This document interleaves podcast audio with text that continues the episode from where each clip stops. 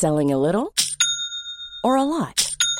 Shopify helps you do your thing however you cha-ching. Shopify is the global commerce platform that helps you sell at every stage of your business. From the launch your online shop stage to the first real life store stage, all the way to the did we just hit a million orders stage. Shopify is there to help you grow. Shopify helps you turn browsers into buyers with the internet's best converting checkout.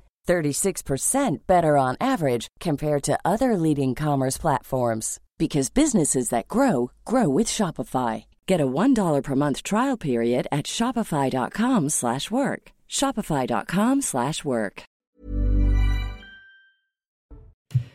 Bonsoir à tous et bonsoir à toutes. Bienvenue dans Punchline ce soir sur CNews. Les ministres toujours chahutés lors de leur déplacement sur le terrain à Lyon. La visite de Papendiaï a été très perturbée par des manifestants anti-réforme des retraites. Un policier a été blessé lors d'affrontements avec des militants d'ultra-gauche. On va revenir sur ces déplacements compliqués sur le terrain, sur ces casserolades. Ce soir, à 20h d'ailleurs, un nouveau concert de casserole est organisé pour les un an de l'élection d'Emmanuel Macron. On verra ce que les Français lui demandent.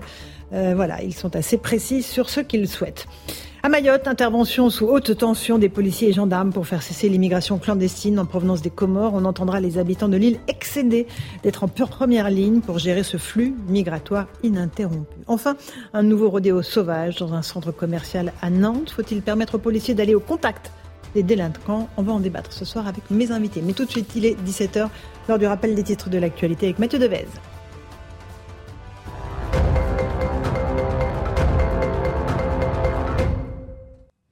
On n'arrêtera pas les opérations contre la délinquance et les bidonvilles, ce sont les mots du préfet de Mayotte, un département où les autorités françaises ont annoncé une opération contre l'immigration illégale. Près de 2000 policiers et gendarmes ont été déployés. Le fonds Marianne devrait faire l'objet d'une enquête parlementaire. C'est en tout cas le souhait du président de la commission des finances. Lors d'une conférence de presse, il souligne les questions posées par le choix des deux associations qui ont reçu les subventions les plus importantes.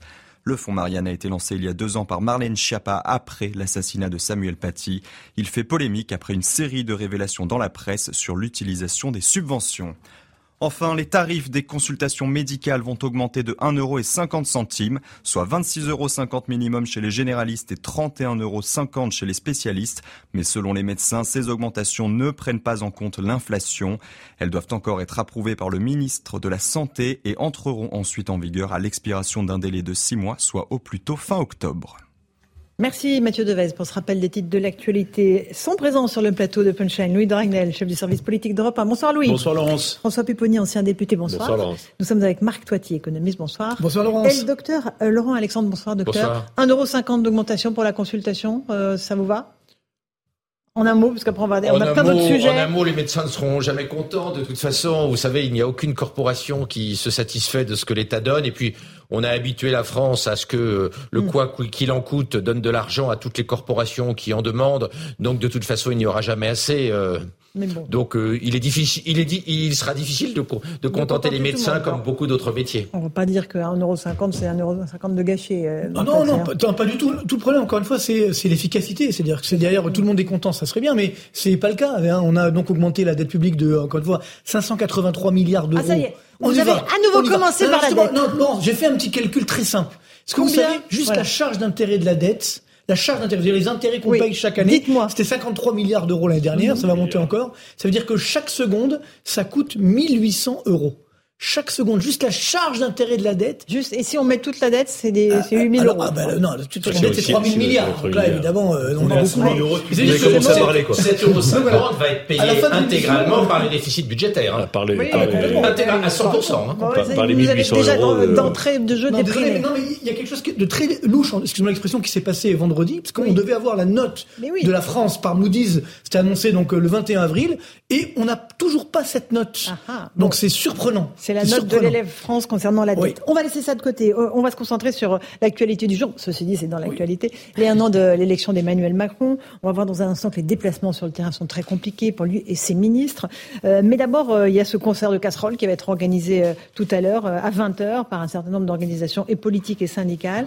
Un an après cette élection, qu'en pensent les Français? Explication de Maxime Lavandier. Ils ont promis de mener la vie dure au gouvernement et de se faire entendre coûte que coûte.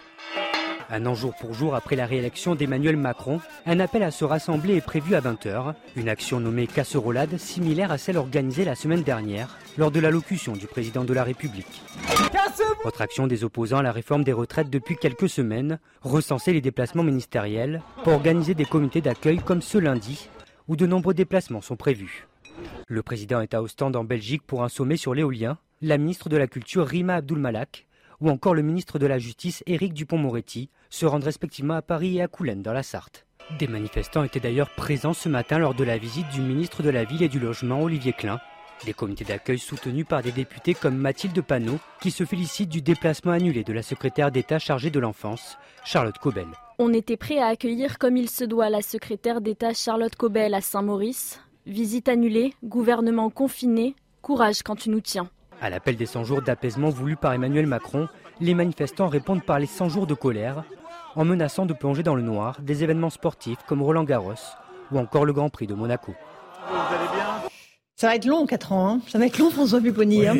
si c'est comme ça tous les ils, jours. Ils vont euh, attendre déjà jusqu'au 1er mai et éventuellement à l'été. Bon, mais effectivement, les ministres annulent systématiquement leurs déplacements parce que les préfectures leur disent on est dans l'incapacité d'assurer euh, votre, Votre sécurité. sécurité, ouais. Et c'est parce que c'est demande une telle mobilisation de forces de l'ordre euh, autour du déplacement qu'ils disent ne venez pas.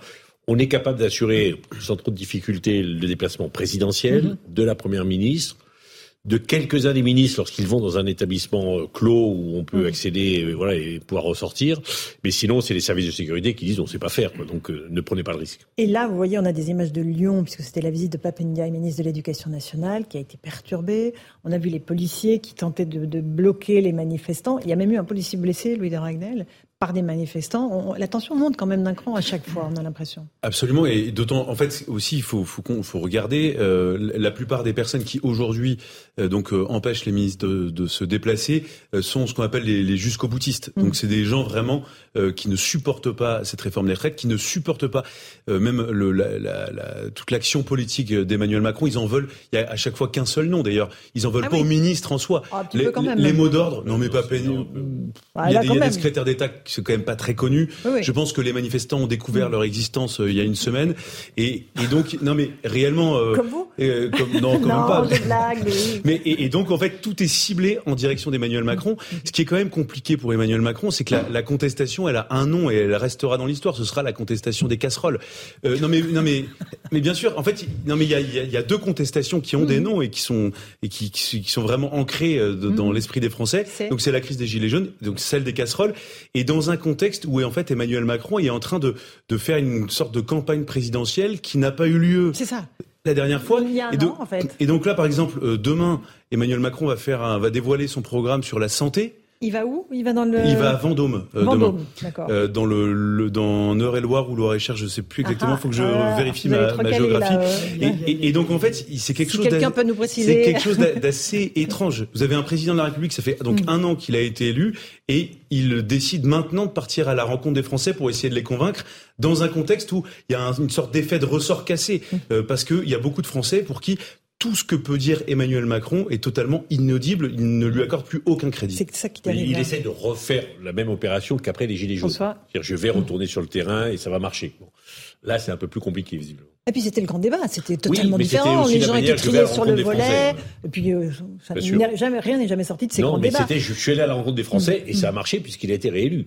Bon, là, c'est peut-être un peu plus long et Et difficile. les Français ont Oui. accepté de se laisser un tout petit peu convaincre par Oui, le, grand débat à l'époque. Alors je dis pas que les Français adoraient ce que faisait Emmanuel Macron de manière globale, Mm. mais euh, la différence c'est qu'ils ont vu les effets du grand débat euh, et ils considèrent qu'il n'y a pas eu d'effet en fait, euh, Non, que globalement ça. n'a rien changé.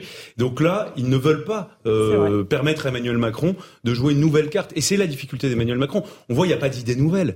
Euh, Aujourd'hui, il est complètement empêché. Oui, sur le travail, oui. Non mais travail, nouveau, santé, nouvelles, éducation, bon, oui. c'est quand même euh, le B à bas Mm. euh, d'une action euh, présidentielle à la oui, tête du pays. Euh, Marc Toiti, Euh, non, vrai. Moi, je, trouve- Alexandre. moi, je trouve ça vraiment euh, assez inquiétant ce qui est en train de se passer aujourd'hui, parce que le, le moindre déplacement, concert de casserole, etc., il y, a, il y a un vrai mécontentement, une haine qui est en train de s'installer. Moi, c'est ça qui m'inquiète. C'est très personnalisé. C'est ça, sur personnalisé. Emmanuel Puis, non, et puis surtout, on a, on a cette situation délétère qui est en train de s'installer en France.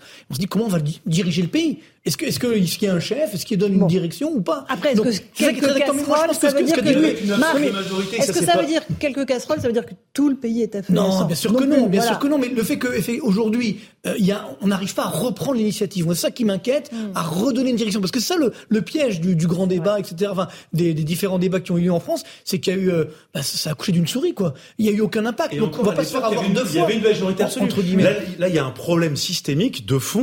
C'est que, en fait, ça peut paraître, euh, ça peut être du chinois pour beaucoup de gens, mais, mais, mais, mais qui, mais objectivement, ça empêche, ça altère complètement la capacité d'Emmanuel Macron. C'est le fait qu'il n'a pas de majorité absolue. Alors, il n'y a la- plus la de situation- texte Alors, débat débattu. docteur et vous finirez, Marc, ensuite. La situation actuelle, elle est, elle est quand même très, très grave et très inquiétante.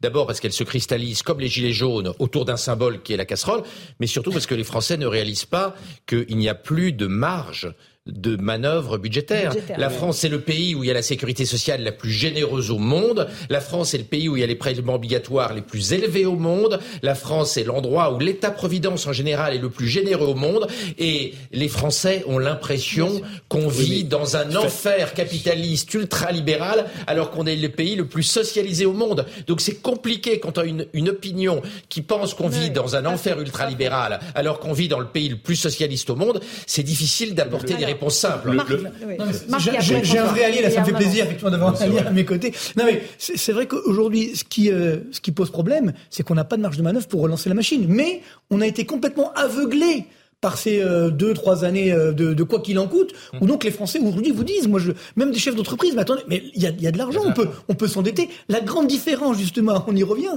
c'est qu'entre temps les taux d'intérêt ont très fortement augmenté. Là je revenais avant d'arriver, on est à 3,1% sur le taux d'intérêt à 10 ans, et donc derrière c'est pas que pour l'État le problème, c'est c'est un coût supplémentaire, c'est pour l'ensemble des Français aujourd'hui qui doivent s'endetter. Regardez les prix de- de- des logements, les prix de l'immobilier qui sont en train de s'effondrer. Aujourd'hui des ménages ne peuvent pas s'endetter tout simplement, plus l'inflation. Et donc c'est là où on retombe sur l'erreur mass- massive, majeure, de faire cette réforme des retraites maintenant, mais alors qu'on avait un drame inflationniste. Et donc finalement la réforme des retraites est venue mettre de l'huile sur le feu. Et on voit ce qu'il en est aujourd'hui, sachant que l'inflation qu'on nous avait promis, rappelez-vous, qu'elle était devait être la plus faible d'Europe, c'est plus le cas du tout. Maintenant Mais on est dans la moyenne de la zone. Ils nous disent plus. Ah oui, il y a encore quelques temps, ils disaient- il y a le moins ben oui, mais vous voyez, ça nous a coûté très cher le bouclier tarifaire. Et maintenant, aujourd'hui, on a, si on voit en norme européenne, 6,7% d'inflation, en moyenne, hein, bien sûr, alors qu'on est à 6,9% dans l'ensemble de la zone euro. Les derniers, c'est euh, l'Espagne notamment, avec 3,1 ou euh, Ah oui, Luxembourg également. haut. Ben voilà, Ah non, oui. c'est tout à fait, on est très haut, mais surtout, le- et malheureusement, ça va rester élevé, avec, n'oubliez pas, les biens alimentaires,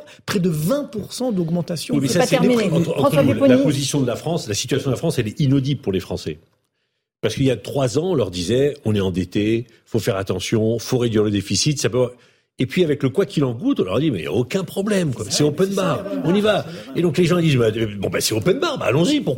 Parce Parce que avait des parce que la responsables politiques qui disaient, attendez, moi je me souviens de débats complètement lunaires au moment du quoi qu'il en coûte, où si vous disiez attention, ça va pas durer longtemps, il y avait des gens qui disaient mais non mais la Non, dette non, ça n'existe bah, plus, euh, mais on les enterrera les dettes, plus personne paye ses dettes. payera pas, on ce, qui était, poussera, ce qui moi me euh, posait un problème moral, ouais, même de responsabilité, c'est-à-dire que euh, vous expliquez à des gens, c'est pas grave en fait les dettes on les paye pas, c'est de l'argent gratuit et qui n'aura pas de conséquences, bah, ça n'existe pas, c'est le monde de oui oui. euh, on avance Donc, donc voilà, Oui, Français François. enfin, se disent après tout, il y en a, il faut y aller. Non mais j'irais même plus loin, c'est-à-dire j'étais à une réunion à Bercy justement avec Bruno Le Maire et d'autres économistes, donc qui a priori sont indépendants. Et, et donc c'était en 2021, je dis attention, faut arrêter d'augmenter cette dette publique. Ils se me sont tous sautés Oui, dessus, sûr, tous les économistes. Mais on les conseillers, on comprend. Mais les économistes indépendants, soit disant mais non, la dette on s'en fiche, euh, on ne remboursera pas, les taux d'intérêt elles seront toujours bas. Mais quel manque de discernement. J'étais même négatif en disant, Mais- mais on c'est ça qui est s'endette et ça nous coûte moins. C'est ça qui est dramatique. J'aimerais qu'on revienne à la personnalisation de cette. euh, c'est pas encore de la haine, mais c'est très très près quand même de l'hostilité Ah euh, bah, contre Emmanuel Macron. Alors, on va écouter Franz-Olivier Gisberg, brillant comme toujours. Il est invité de Sonia Mabrouk hier dans le grand rendez-vous européen CNews. Écoutez ce qu'il dit. Moi, je crois que ce qui est fascinant dans l'histoire de Macron, quand on l'écrira plus tard, c'est qu'il est arrivé comme stagiaire, c'est-à-dire, bon, il a été vaguement ministre, mais c'était quelques mois. Il a été, bon, a travaillé un peu dans les cabinets ministériels, il était banquier. Pouf, allez, il est parachuté par la volonté des Français, président de la République, mais il n'a pas les clés. Il sait pas comment ça marche. La politique est un métier. Moi, ça fait longtemps que je regarde. Évidemment, euh, c'est très bien. Dans les, on fait des articles dans les journaux pour dire on est contre la politique professionnelle, mais c'est pas vrai. C'est un métier. Ça s'apprend. C'est violent. Je dis pas que c'est un nul. Je dis juste qu'il y a quelque chose qui cloche dans la personnalité. Il y a trop de narcissisme. Il y a l'incapacité à prendre, il y a l'incapacité à déléguer, ce qui est extrêmement Bah, grave. Regardez son gouvernement, regardez, il choisit, enfin, plus les gens sont des ectoplasmes, mieux ça lui va. Bon, il y va au bazooka, François-Olivier Gisbert, Il est, un peu, François. il est un peu dur. Bon, mais. Il ne dit euh, pas que des contre-vérités, mais il est un peu voilà. dur. Mais j'aime bien comme c'est diplomatiquement dit. Non, mais c'est vrai qu'il y a un sujet. Bon. Il y a un vrai sujet. Euh, il y a certains ministres qui s'en sortent très très bien. Combien? 5-6. 5-6, voilà, ok. Poids lourds du gouvernement, enfin, oui, on peut les citer. Allez, le maire Darmanin, Attal. Attal, le Cornu, le Cornu, voilà. Et puis après, il y en a enfin, sur certains qui sont ministres, euh, des fois je me dis mais qui c'est? Je regarde et Oui. des gens avec qui j'ai été député, mais j'ai- jamais vu, je sais pas qui c'est. Enfin, voilà, donc il y a des gens qui, qui sortent de nulle part et qui n'ont pas l'expérience. Et dans une période où ça tangue, où il y a une crise, on a besoin au contraire d'avoir des De gens expérimentés, politique. capables de faire de la politique, dit, euh, qui ont été. alors, et, et qui est-ce capable de faire ça? C'est ceux qui ont été des élus locaux, qui ont été maires. Et donc, qui savent comment on parle à la population. Et ce qui manque beaucoup dans le gouvernement d'aujourd'hui, enfin, je pense, hein, c'est des gens qui ont été des élus locaux expérimentés. Et c'est peut-être une denrée rare qu'il faut retrouver. On va avancer. Euh, Il y a une situation euh, que vous allez nous décrire, euh, Louis, à Mayotte, où l'immigration clandestine en provenance des Comores est un véritable fléau. Euh, on- on- 1800 policiers et gendarmes ont été déployés pour une opération qui s'appelle Wambushu. On va faire un point avec le sujet d'Adrien Spiteri sur les CRS qui sont actuellement dans la jungle pour tenter de- de- d'expulser ces clandestins. Situation explosive à Mayotte. Armes à la main, les policiers du RAID et de la CRS 8 interviennent dans la jungle mahoraise. Ici, près du village de Tsunzu, les habitants sont la cible de jeunes souvent mineurs en situation irrégulière. Ils sont venus nous attaquer en disant Vous les Mahorais, on va vous tuer. Là Non, mais attends, mais où est-ce qu'on va là? Quand les policiers sont venus, ils ont commencé à nous caillasser, à nous mettre des galets devant nos maisons, à casser, euh, à casser les machins. Une présence policière qui rassure cette habitante. On veut des gens qui nous protègent ici. Parce qu'on ne peut pas non plus laisser nos maisons, euh, qui viennent foutre le feu. C'est pas possible. Hein, nous, on est ici, chez nous, on ne sait pas où aller, on n'a pas d'autre endroit où aller. Eux, ils ont chez eux. Dans ce quartier, ces jeunes installent des barrages et prennent à partie les forces de l'ordre. Le terrain est extrêmement euh, accidenté et avec des, jeunes qui essayent de prendre les points hauts euh, pour nous projeter des pierres euh, avec plus de, puissance.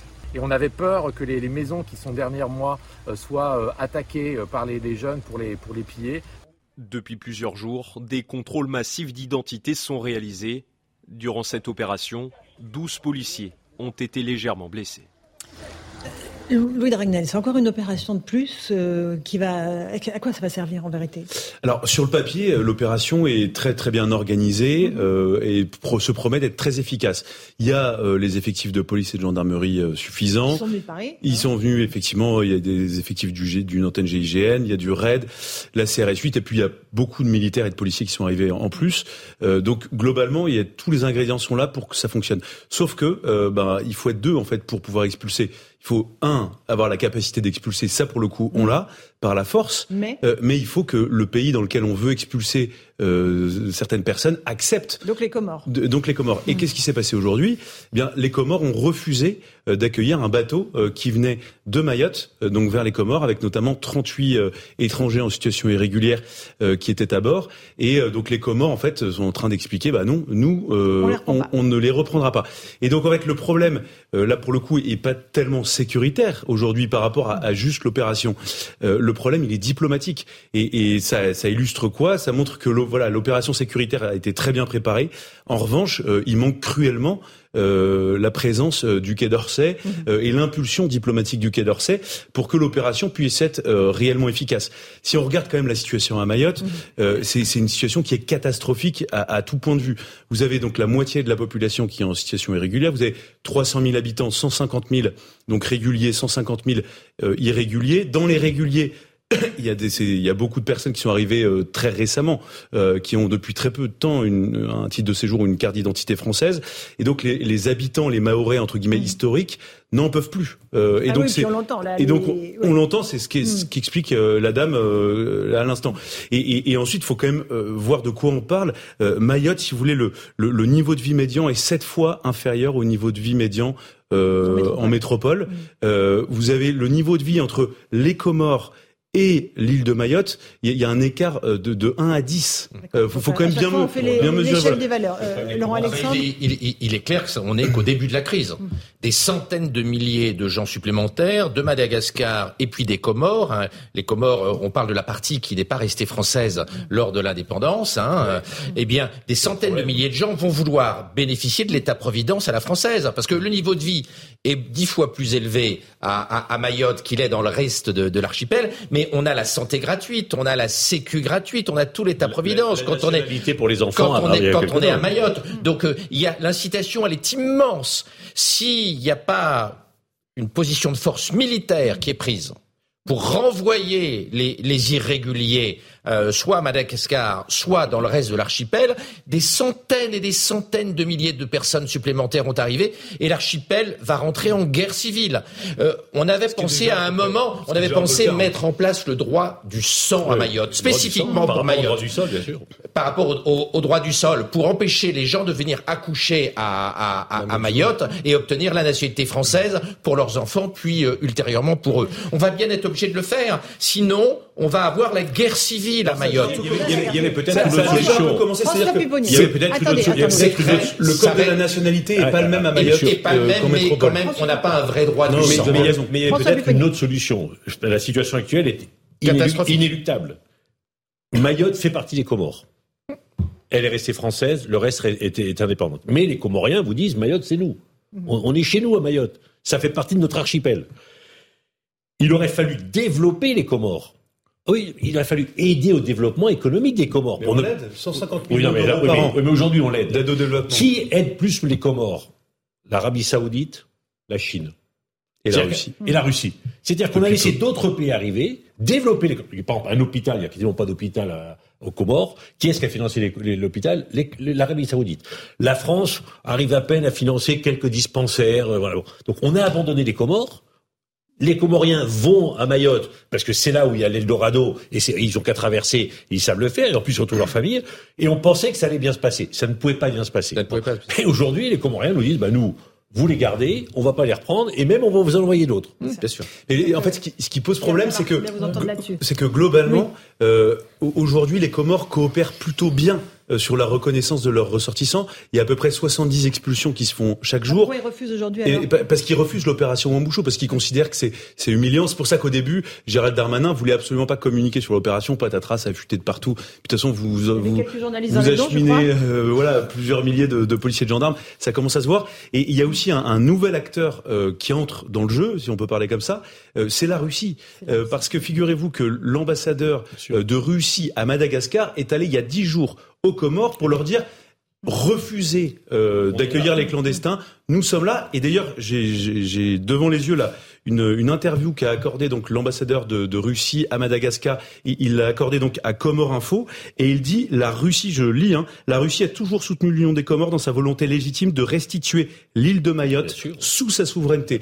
Donc la déclaration politique de la Russie est, extrêmement incroyable. claire. Et donc encore une Mais fois, en même temps, si on faisait un référendum euh, à Mayotte, personne ne voudrait aller passer euh, Absolument. sous Le, manière le- comorienne. le hein. dernier référendum, c'est quand même plus de 63,8% Et là, je pense que c'est des, des, des Des Mahorais qui Mahorais. avaient euh, demandé le, le- le maintien au rattachement à la France. Bien sûr. Là, là, on voit, on voit encore une fois la, la- la force de la France finalement, c'est-à-dire que ben, on aime la France, nous on l'aime plus trop. Enfin, certains malheureusement en France ne l'aiment pas, mais voilà, il y, a des- il y a des peuples justement qui, qui remercient effectivement la France d'être là pour les aider, parce que moi ça me fait penser un petit peu à Haïti, qui était une ancienne colonie française finalement, et puis quand ils sont passés indépendants, on voit qu'aujourd'hui Haïti ça s'est complètement euh, effondré parce que justement il n'y a pas la protection de la France. Donc là, on voit effectivement aux Comores la protection de l'Arabie Saoudite. Alors normalement ils devraient les aider davantage que, que la France, mais a priori donc c'est pas le cas aujourd'hui. Si, si. L'Arabie Saoudite, la Oui, Chine, mais pourtant, d'accord, mais pourtant ils sont quand même dans un niveau de développement bien inférieur à, Oui, à bien Mayotte. Donc là, on voit effectivement que la France aujourd'hui, elle, aide énormément. Et donc, donc moi, je, je pense toujours effectivement, euh, ben voilà, à tous les Français qui souffrent au quotidien, qui voient ces scènes, je dirais, d'émeutes, de guerre civile, euh, certes à l'autre bout du monde. Donc c'est pas non plus très bon pour la cohésion nationale, pour la, la sérénité, euh, va-t-on dire. Vous savez quelle liste est arrivée en tête des dernières élections européennes à Mayotte? Le, RN, le, Rassemblement national. Alors que globalement, vous regardez, c'est pas tout à fait la sociologie qui vote euh, Rassemblement national habituellement. Et, j'ajoute juste d'une chose, c'est que ça intervient, euh, cette opération intervient à un moment où euh, les Comores ont la présidence de l'Union africaine. Et, et donc, en fait, le, le, moment est quand même pas très simple euh, d'un point de vue diplomatique parce que euh, les Comores peuvent revendiquer le soutien d'un certain nombre de pays africains euh, contre la France. On va juste écouter Estelle Youssoufa, qui est une députée de Mayotte, députée Lyotte, centriste, qui rappelle que les émeutes sont quotidiennes et que le renforcement des forces de l'ordre est impératif. Elle dénonce aussi une situation migratoire catastrophique. Écoutez-la. Nous, on connaît sur notre territoire des émeutes quotidiennes. Donc effectivement, cette opération ou cette intensification de la présence des forces de l'ordre à Mayotte, c'est impératif. Parce des émeutes quotidiennes. Des émeutes quotidiennes, il y a des barrages. Compte de oui, oui, je pense que je pense qu'ici dans l'Hexagone, quand on entend l'espèce de blabla qui est sorti par euh, les associations de défense des droits de l'homme, nous, on est profondément choqués en fait à Mayotte. Ces personnes ne s'expriment jamais sur le fait que Mayotte est un désert médical, Mayotte est un désert euh, judiciaire, que les écoles, elles sont saturées parce que 80% des, élèves sont des Comoriens qui sont totalement illettrés, qu'on a des bébés barbus, des élèves qui, qui sont inscrits au CP, ils, ils, sont en pleine adolescence. Enfin, on est dans une situation de saturation totale des services publics et on entend ici des propos complètement hallucinants. Quand on dénonce une Quand on parle d'une opération... Euh, Postcolonial, ah, vraiment, c'est scandaleux. Pacification, ça renvoie à la guerre d'Algérie. Enfin, c'est grave parce qu'en fait, Mayotte, c'est un département français qui, à l'indépendance des Comores, a choisi de rester français. On est français depuis 1841. Si on ne voulait pas notre avis de ressortissants français, eh ben, il fallait pas nous demander parce qu'on a été consulté un nombre incalculable de fois. De un. De deux, les forces de l'ordre et force et honneur à elles sont en première ligne. Elles opèrent dans le cadre de la loi. L'État, c'est le monopole de la violence. Face à la violence. Voilà pour euh, ce de cri du cœur de cette députée Estelle Youssoufa. Une petite pause, on se retrouve dans un instant dans Punchline sur CNews. On parlera de sécurité, des rodéos urbains euh, et de la contestation contre le président Macron. A tout de suite dans Punchline. 17h30, on est en direct dans Punchline sur CNews. Tout de suite, le rappel des titres de l'actualité avec Mathieu Devez.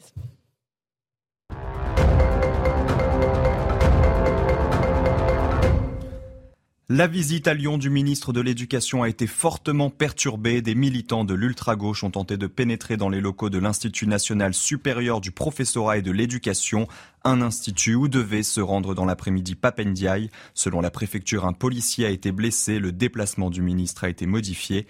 Il s'est finalement rendu au rectorat. Emmanuel Macron poursuit ses déplacements de terrain. Le chef de l'État se rend demain à Vendôme, c'est dans le Loir-et-Cher. Accompagné du ministre de la Santé, il doit visiter une maison de santé puis échanger avec le personnel soignant. La semaine dernière, les premiers déplacements du président depuis l'adoption de la réforme des retraites ont été accueillis par des huées. Un homme en situation irrégulière a été interpellé dimanche à Paris pour apologie du terrorisme. Selon une source policière, il s'agit d'un homme de nationalité roumaine âgé de 39 ans. L'interpellation a eu lieu au niveau du quai Branly après le signalement d'une voyageuse du métro. Lors d'une altercation à la station Madeleine, l'homme aurait alors déclaré qu'il était porteur d'une bombe et aurait crié à la Akbar. Merci beaucoup Mathieu Devez pour ce rappel des titres de l'actualité. On accueille euh, le commissaire David Lebars. Bonsoir commissaire, secrétaire général S. CPN, UNSA. Euh, on, va, on a évoqué il y a quelques instants la situation à Mayotte. Juste un mot de ce qui se passe à Lyon. Euh, ces déplacements très compliqués pour les ministres, pour Emmanuel Macron aussi. Euh, un policier a été blessé à Lyon. il y a beaucoup de tensions en ce moment à chaque déplacement de ministre. Il y a une carte interactive qui a été mise en place sur Internet. On ne les lâche pas. en temps réel, on voit les déplacements des ministres. Et à chaque fois, il y a des manifestants qui arrivent. J'imagine que c'est compliqué pour les forces de l'ordre et pour les policiers. Le, harcèlement sur euh, une partie des membres du gouvernement et sur le président de la République, c'est autant de services d'ordre pour les policiers ou les gendarmes selon les territoires, puisque bien évidemment, il faut protéger les, membres du gouvernement, le président de la République, c'est bien normal. Alors il y a la partie SDLP, hein, il y a la bulle rapprochée immédiate pour les agressions euh, corporelles.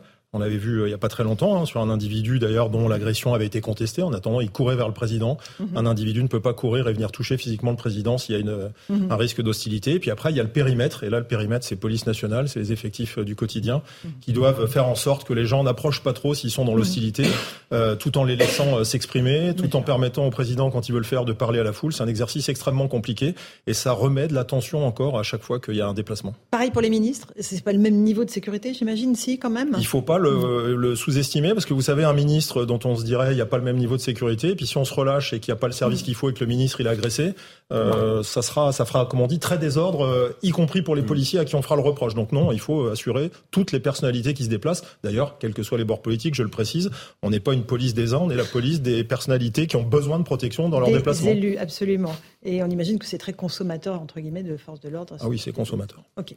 Euh, bon, voilà, on, c'est bon pour ce, ce sujet. Est-ce qu'il y a vraiment un risque d'agression physique oui, oui. il y a vraiment ça, parce que les renseignements généraux nous disent qu'il y a un, risque d'agression physique ou pas Parce que si c'est juste des casseroles, c'est pas la peine d'avoir autant de policiers peut-être. Mais là, est-ce qu'il y a un risque d'agression physique Le sujet, c'est de, de, faire le tri. C'est que dans une foule, dans un climat compliqué en ce moment et dans un climat d'hostilité, parce qu'il y a un climat d'hostilité, puis après on a différents leviers d'analyse, hein, les réseaux sociaux, l'état d'esprit de la population, le trottoir. Hein, il suffit de parler à des gens.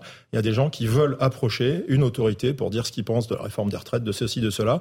Et parmi certaines personnes, parfois, c'est la statistique, hein, c'est pas grand monde, mais vous tombez sur quelqu'un un peu déséquilibré qui euh, ne fait pas la différence entre une agression physique ou un échange verbal. On peut pas se permettre de laisser une personnalité se faire agresser comme ça physiquement euh, dans la rue. Il faut empêcher ça, euh, y compris d'ailleurs pour protéger les gens qui pensent qu'on peut tout se permettre avec quelqu'un C'est ça qui est hein. affolant. C'est-à-dire on en est arrivé. Il y a un minimum de respect vis-à-vis de l'autorité. De la taper les hommes politiques. D'accord, mais pas, pas, à agresser physiquement un, ministre ou un président. Oh, c'est quand même rare ça. Quand même. Je parle sous contrôle du commissaire. Il y a aussi un risque attentat. Hein. Hmm. Il peut y avoir des terroristes qui décident de d'utiliser la foule pour dire tiens, je vais m'approcher. Vous savez, il y a des fois, pardonnez-moi, mais euh, des choses qui sont prises un peu à la légère. Récemment, il y a un colis, alors je ne vais pas accuser euh, quelconque syndicat, un colis avec un, un, certains disent un mortier, d'autres un, pétard, un colis piégé entre guillemets qui peut euh, exploser dans les mains euh, de, de, de mm. celui qui va aller l'enlever parce qu'il faut sécuriser des lieux, c'est aussi enlever les, les, choses suspectes, les objets suspects. Donc on est dans une période un petit peu compliquée. on n'est pas dans un risque majeur, mais le risque existe. Je profite de votre présence, commissaire Le Bars, pour euh, évoquer les rodéos urbains. On parlait la semaine dernière déjà d'un rodéo dans un centre commercial. Évidemment, il y a des imbéciles qui ont récidivé cette fois-ci à côté de Nantes dans un centre commercial. Ils se sont évidemment filmés et publié la vidéo sur les réseaux sociaux. On fait le point avec euh, Marine Sabourin et Célia Barotte, et puis on parlera après de ce que font les Britanniques. Pourquoi est-ce que certains demandent à ce que les policiers puissent aller au contact? Mais d'abord, les faits à Nantes. Les rodéos urbains s'enchaînent et se ressemblent. Dernière en date, vendredi, aux alentours de 17h, trois engins motorisés font irruption dans ce centre commercial situé au nord de Nantes. Un nouveau rodéo filmé par l'un des protagonistes est diffusé sur les réseaux sociaux. Les motards empruntent même les tapis roulants utilisés habituellement par les clients. Des défis qui inquiètent les autorités. Les rodéos ont toujours euh, existé depuis euh, des décennies. Maintenant, c'est un effet de mode. Effectivement, euh, vous voyez, donc au début, c'était devant la cité et on, faisait le rodéo. Un monde d'un cran, c'est des, ce qu'ils appellent des battles entre, entre départements, entre villes, entre cités. Donc voilà, donc ça et ça, ça met en danger, euh, en danger la population. Pour lutter contre ces comportements illégaux, les syndicats de police en appellent au ministère de l'Intérieur. On augmente nos missions, mais on n'augmente pas nos effectifs. Donc il nous faut des effectifs. On ne pourrait même pas se permettre de les, de les, de les, de les poursuivre parce que euh, si on les poursuit, ils vont prendre des risques inconsidérés. Les images des caméras de vidéosurveillance ont été saisies dans l'espoir d'identifier des suspects. Une enquête a été ouverte. Bon, alors là, évidemment, on a tous euh, regardé ces images avec stupéfaction, commissaire Le Mars. Euh, le problème, c'est que ça va se reproduire, ces choses-là? Ah, il, y a l'effet réplique. Euh, revenons 20 ans en arrière. Euh, souvenez-vous, Strasbourg euh, avait le triste score de, de, gagner le palmarès chaque année des violences urbaines. Il y avait une compétition sur les, les voitures brûlées? Sur les voitures brûlées. Mmh. Alors c'était dans les médias. Il n'y avait pas encore trop les réseaux sociaux à l'époque. À l'évidence, il y a un effet réplique et mmh. je crains que ce soit un sport estival, si ce n'est printanier. donc ça, c'est une, une, inquiétude qu'on peut partager. Après, il y a des moyens de lutter contre ça. On y reviendra. On, on, va de toute façon arriver au sujet des rodéos, qui est un sujet mmh. qui revient périodiquement et notamment avec des, périodes météorologiques plus favorables. Enfin, dans un centre commercial, il pleut pas. Euh, là, ce qu'on voit quand même, ce qu'il faut retenir, c'est qu'on est sur de la moto cross euh, mhm. non homologuée. On est typiquement sur le, mhm. le, véhicule qui sert à faire des rodéos urbains non homologués. Ça veut dire pas d'assurance, pas, pas de pas d'autorisation Autorisation de rouler sur la voie publique, pas de plaque. Donc ça veut dire déjà que s'ils font tomber un enfant, une femme, euh, qui que ce soit, euh, il y aura pas d'assurance, il y aura pas de couverture. Donc c'est extrêmement grave, c'est des mises en danger euh, d'autrui extrêmement graves avec des engins motorisés. Et puis vous imaginez que s'ils sont capables de prendre un tapis roulant dans un centre commercial, vous voyez le niveau d'intelligence qui peut leur faire faire n'importe quoi, y compris en cas de tentative d'interpellation, on y viendra. C'est extrêmement compliqué. Images. docteur Alexandre? Oui, oui. malheureusement on va probablement avoir des accidents, il y a un gamin qui va se faire tuer, et, il y aura de responsabilisation des gens que lorsqu'il y aura un accident grave, voire un changement législatif pour arrêter ce type de, d'absurdité. Sincèrement, enfin, j pourrait y avoir, vous l'avez vécu en tant que maire, il y a un accident, avec, moi j'ai vu des enfants être renversés dans le quartier où vous habitez, deux heures après, ils continuent, ils recommencent. Hein. Mmh. Ça ne leur fait ni chaud ni froid. Alors, euh, Marc Lotti Oui, enfin, non, sauf euh, les, euh, ceux qui se font renverser, justement. Oui, non, mais, non, mais ceux qui sont en Parce qu'ils sont pour rien. Mais moi, j'ai vu mais, qui... d'ailleurs, d'un point de vue de l'assurance, je me demande si le, centre commercial, en l'occurrence, c'est aussi son rôle de les empêcher d'entrer. Donc euh, là, l'assurance, si jamais il y a, y, a, y a, un drame, bon, ben, il, bah, l'assurance du centre commercial, elle va devoir payer. On peut pas fermer un centre. Enfin, c'est compliqué de fermer. Bah, déjà, on n'arrive pas à monter un caddie normalement. Alors des motos, euh, ouais, c'est. c'est un... oui, alors c'est non, c'est quand même un petit peu. Ah oui, enfin, je suis affligé comme euh, tout le monde autour de, de, ce plateau et un peu et surtout tout le monde est un peu démuni, quoi, un peu sans voix. Euh, et, je, et après, c'est plus le débat, moi, que, que je trouve intéressant sur euh, ce que vous évoquiez sur le compte. On va parler de l'Angleterre ah, dans un instant. Là, euh, la solution aussi, c'est de, de, saisir les motos, c'est ça, commissaire Lebars Alors, ça existe déjà. Mhm. Simplement, ça existe par la voie du juge. C'est-à-dire qu'il faut une procédure, il faut un magistrat. Euh, nous, on peut saisir, et puis ensuite, euh, le magistrat décide du maintien de la saisie, de la restitution mhm. ou de la destruction. Moi, ce que je propose au titre du, du syndicat que je représente, le syndicat des commissaires, c'est qu'il faut aller plus loin. La, la question, c'est que ce phénomène s'amplifie, il se reproduit. On donne toujours à la police, je dirais, la charge de faire arrêter un phénomène. Mais il y a, il y a des choses qu'on peut faire, des choses qu'on peut pas faire. Ce qu'on fait très bien, c'est, Monsieur le maire l'a connu, euh, François Pupponi, les opérations qu'on fait dans les cités, dans les cages, dans les dans les dans les zones euh, collectives on trouve des deux roues, euh, parfois même des quatre roues, mais plus souvent des deux roues, un peu partout. Enfin, moi, malheureusement, le policier n'est plus étonné parce que moi, j'ai vu des bars HLM euh, où il y avait du trafic de drogue et où ils circulaient dans la barre HLM au 16e étage avec des motos. Je l'ai vu. Donc, ah si vous voulez, c'est juste une pratique qui vient maintenant être euh, exportée dans les centres commerciaux mmh. et il y a des moyens de les empêcher de rentrer. vous mettez des pics, comme on fait pour empêcher un caddie ou des choses larges de passer. Vous allez déjà réduire considérablement l'accès. On peut faire de la prévention situationnelle avec des moyens matériels. le sujet du rodéo, un des sujets, un des moyens de lutter contre le, rodéo, c'est les saisies plus faciles. Comment moi, je pense que le législateur devrait se pencher sur la possibilité de donner à l'autorité administrative, le préfet, dans le département, la capacité de détruire, de saisir et de détruire des véhicules de roue. Vous voyez des motos euh, non homologuées, qui peuvent pas être assurées, qui servent à des voyous, qui sont stockées dans des caves. Je vais vous dire, moi, la prise de risque sur le matériel, ça me fait aucun état d'âme. On saisit, on détruit, on fait la publicité de la destruction. Mhm. Et puis, si l'État se trompe, eh ben, l'État indemnisera. C'est quand même beaucoup plus favorable en termes de, de prévention que de se dire que les policiers, on y reviendra, vont aller faire tomber euh, des jeunes sur des motos, où là, on va faire porter une lourde responsabilité aux policiers. Et les policiers français ne sont pas tout à fait favorables ils ont raison à cette de pratique qui se, donc, euh, se fait autrement, puisque euh, la police va au contact, carrément en voiture, de ceux qui sont à moto. Est-ce que cette pratique pourrait s'appliquer en France? Explication de Marine Saint-Bourin, et puis je vous repasse la parole à tous. De nombreuses voix s'élèvent pour que cette méthode soit adoptée. À l'image de François Jolivet, député Horizon de l'Indre, Nadine Morano, ancienne ministre LR, ou du président de Reconquête. Je suis favorable à ce que les Anglais font depuis quelques mois. Le contact tactique est une technique qui consiste à faire chuter un suspect en fuite en le percutant, une pratique utilisée à Londres pour les auteurs de vols à l'arraché. À l'heure actuelle, en France, si un conducteur chute lors d'une course-poursuite, c'est la responsabilité des policiers et des gendarmes qui est engagée. Si cette méthode devient autorisée, il sera donc possible d'engager une course-poursuite avec les suspects, aujourd'hui fortement déconseillée en raison d'un risque trop important d'accident. Mais pour cela, les syndicats souhaiteraient un encadrement juridique. Il faut qu'on soit, nous, policiers, euh, dédouanés euh, juridiquement, j'allais dire.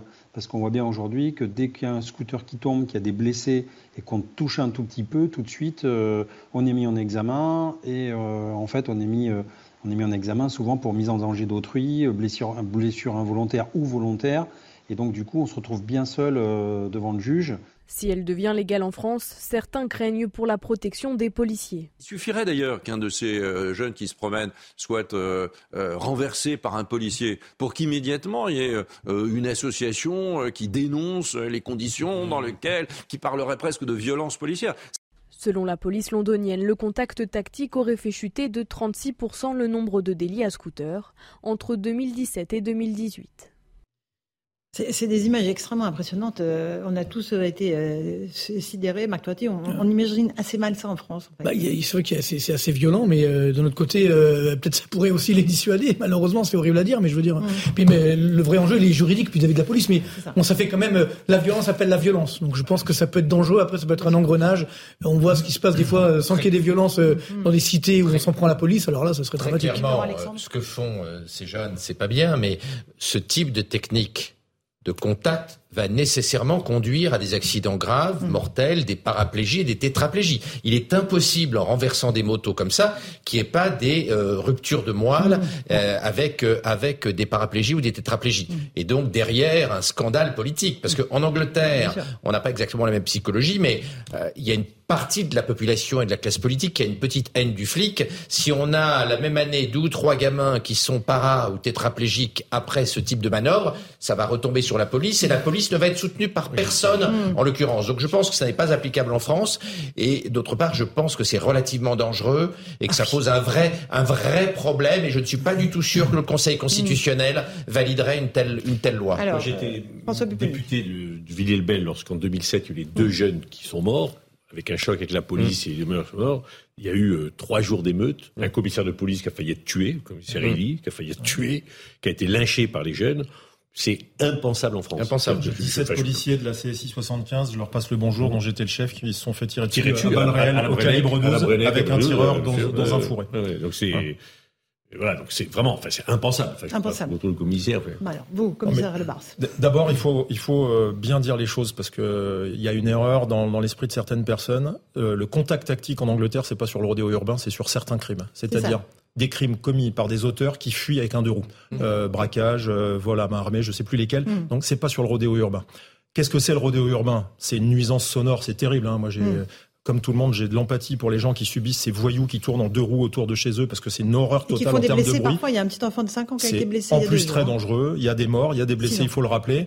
Mais comme ça vient d'être dit sur le plateau, ça ferait porter une tellement lourde responsabilité pénale aux policiers à qui on demanderait.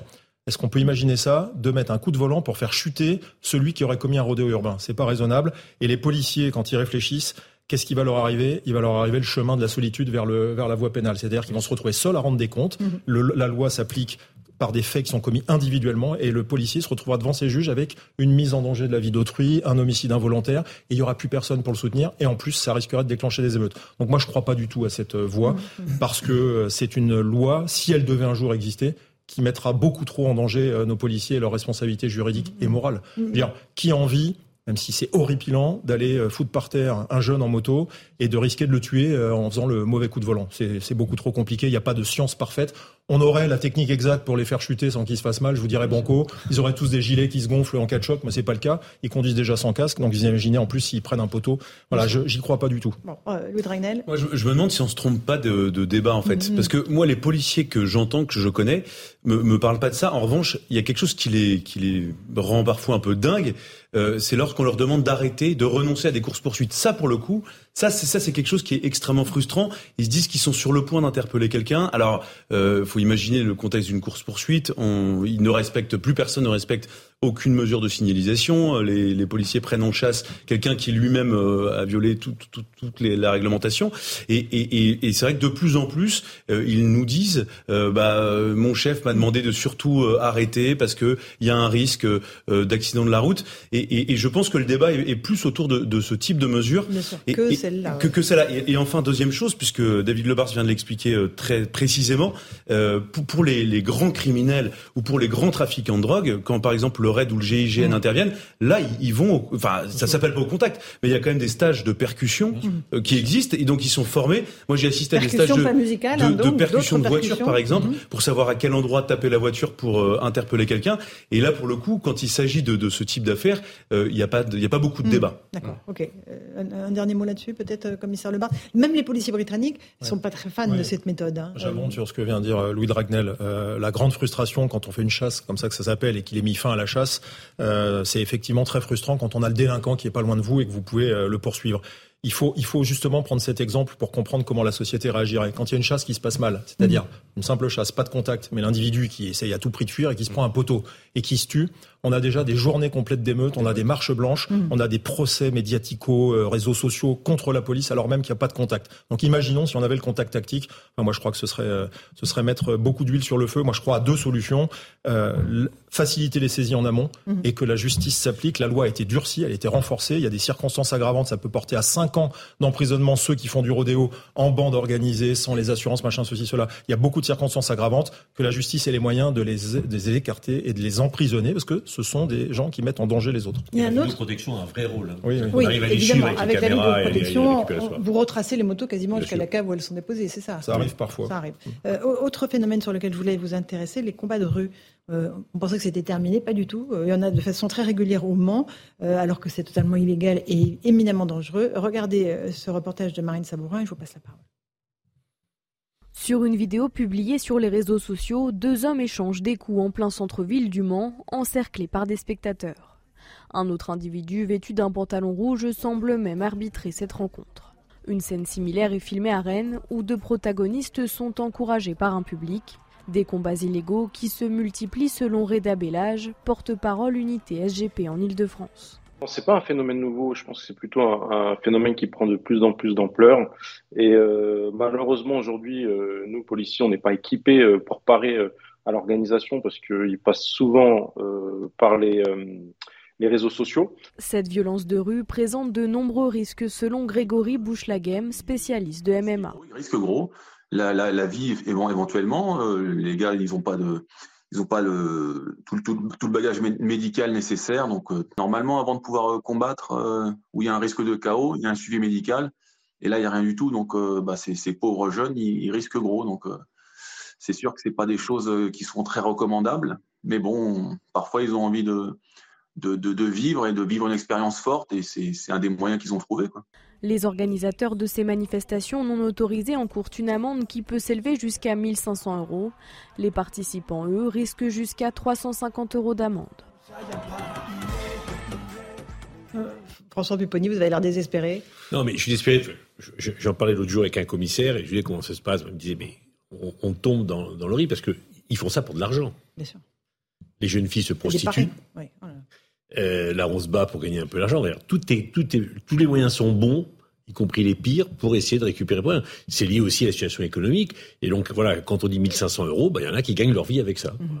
Pour Et on, va, on, massacrer les on, va, on, va- on bascule dans l'horreur systématique, mais la situation économique explique en grande partie pourquoi on bascule dans Marc, non, mais attendez, on est quand même la France. On Bah est- oui, mais- Non, mais ça, c'est ina- inacceptable. Je veux dire, justement, dans un pays où les dépenses sociales, c'est 32% de notre PIB, numéro 1 au monde, alors que la moyenne de l'OCDE des pays riches, des pays développés, c'est 20%, on peut pas accepter ça. On C'est-à-dire peut pas accepter- non, mais j'ai pas Non, mais- compris. non, mais- non, je- je- bien sûr, mais c'est que c'est assez, mais c'est il y en assez a qui vendent de la incroyable drogue, il y en a qui se battent, il y Non, en a mais- qui se non, prostituent, euh, Non, mais qui- c'est on se moquait des États-Unis ou autres, etc., ou d'autres pays entre guillemets émergents.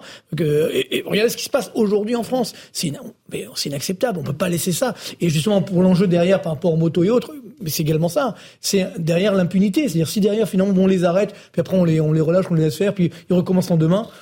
Ah, c'est ça qui aujourd'hui, je pense, c'est une faillite malheureusement de notre système social et sociétal. Il ne faut pas oublier l'importance médicale du sujet. Ces gamins prennent un risque. D'abord, ils se battent à main nue, sans gants. Même quand on se bat avec des gants, on a une augmentation très forte des risques de maladies cérébrales. On voit chez les boxeurs, même avec gants, on voit des démences de type Alzheimer, on voit des Parkinson, on voit des dégénérescences cérébrales chez des gens jeunes. Parce que les micro-traumatismes cérébraux qui sont entraînés par les coups entraînent une atrophie cérébrale et entraînent des maladies dégénératives du cerveau. Donc les gamins qui font ça encore plus sans gants, ils ont un risque important d'avoir des maladies du cerveau plus tard. Donc leur santé est en danger. Euh, c'est pas un passe-temps euh, éventuellement un peu douloureux. Ils prennent un risque avec leur cerveau et ils ne le savent pas parce qu'il n'y a bien évidemment aucun suivi médical et aucun encadrement. Mais une partie significative de ces gamins qui font ça régulièrement vont avoir des démences précoces, des maladies dégénératives de type Parkinson. C'est particulièrement euh, inquiétant, Inquiétant. pour leur avenir. Commissaire Le Mars C'est pour ça que dans des sports dits euh, de contact ou de combat, il y a des protocoles commotion. Par exemple, le rugby, au bout de trois protocoles commotion, votre carrière est terminée. Mm. Parce que sinon, vous mettez en, danger votre vie. Moi, je ne vais pas parler à la place du docteur qui l'a très Mm. bien dit. Au Moi, rugby, au rugby aussi, on a Au des rugby, démences précoces. il y a là, il y a des démences précoces. Moi, ce que le- là, le message de prévention et médical vient d'être passé. Il faut passer le message pénal et, et pas aller sur les, les boxeurs, parce que les boxeurs, finalement, c'est les dindons de la farce. Ils vont se battre, ils vont avoir une petite heure de gloire, une demi-heure de gloire, ils vont prendre un petit billet. Il faut aller sur l'angle des organisateurs. Moi, Mhm. j'ai le souvenir quand on avait les, les, les tables de Bonto à Paris. Le Bonto, c'est un jeu euh, d'argent, c'est une escroquerie. Hein, c'est les trois gobelets, vous savez, avec le, le dé qui est. Mhm. Et puis vous trouvez pas le dé. À chaque fois, vous perdez votre argent et vous faites plumer.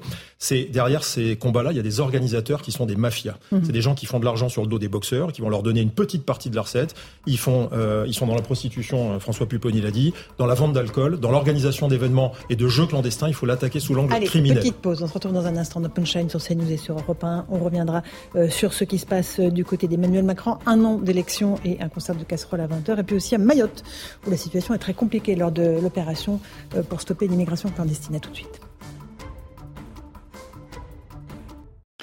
Bonsoir à tous et bonsoir à toutes. Bienvenue dans Punchline ce soir sur Europe 1 et sur CNews. Les manifestants munis de casseroles continuent de poursuivre le chef de l'État et ses ministres en déplacement. Un an déjà qu'Emmanuel Macron a été élu. Qu'en attendez-vous? On vous a posé la question. On verra que le président tente par tous les moyens de renouer le dialogue avec les Français à Lyon.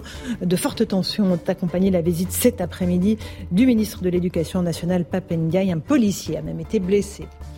Opération anti-immigration à Mayotte, 1800 policiers et gendarmes tentent d'expulser les clandestins qui arrivent quotidiennement des Comores. Une intervention sous haute tension. La députée Estelle Youssoufa dénonce une situation migratoire catastrophique. Enfin, à 18h30, notre invité, c'est le philosophe Michel Onfray. Son regard sur l'actualité et sur les un an de l'élection d'Emmanuel Macron. Ce sera tout à l'heure dans Punchline et juste après le rappel des titres de l'actualité de 18h. –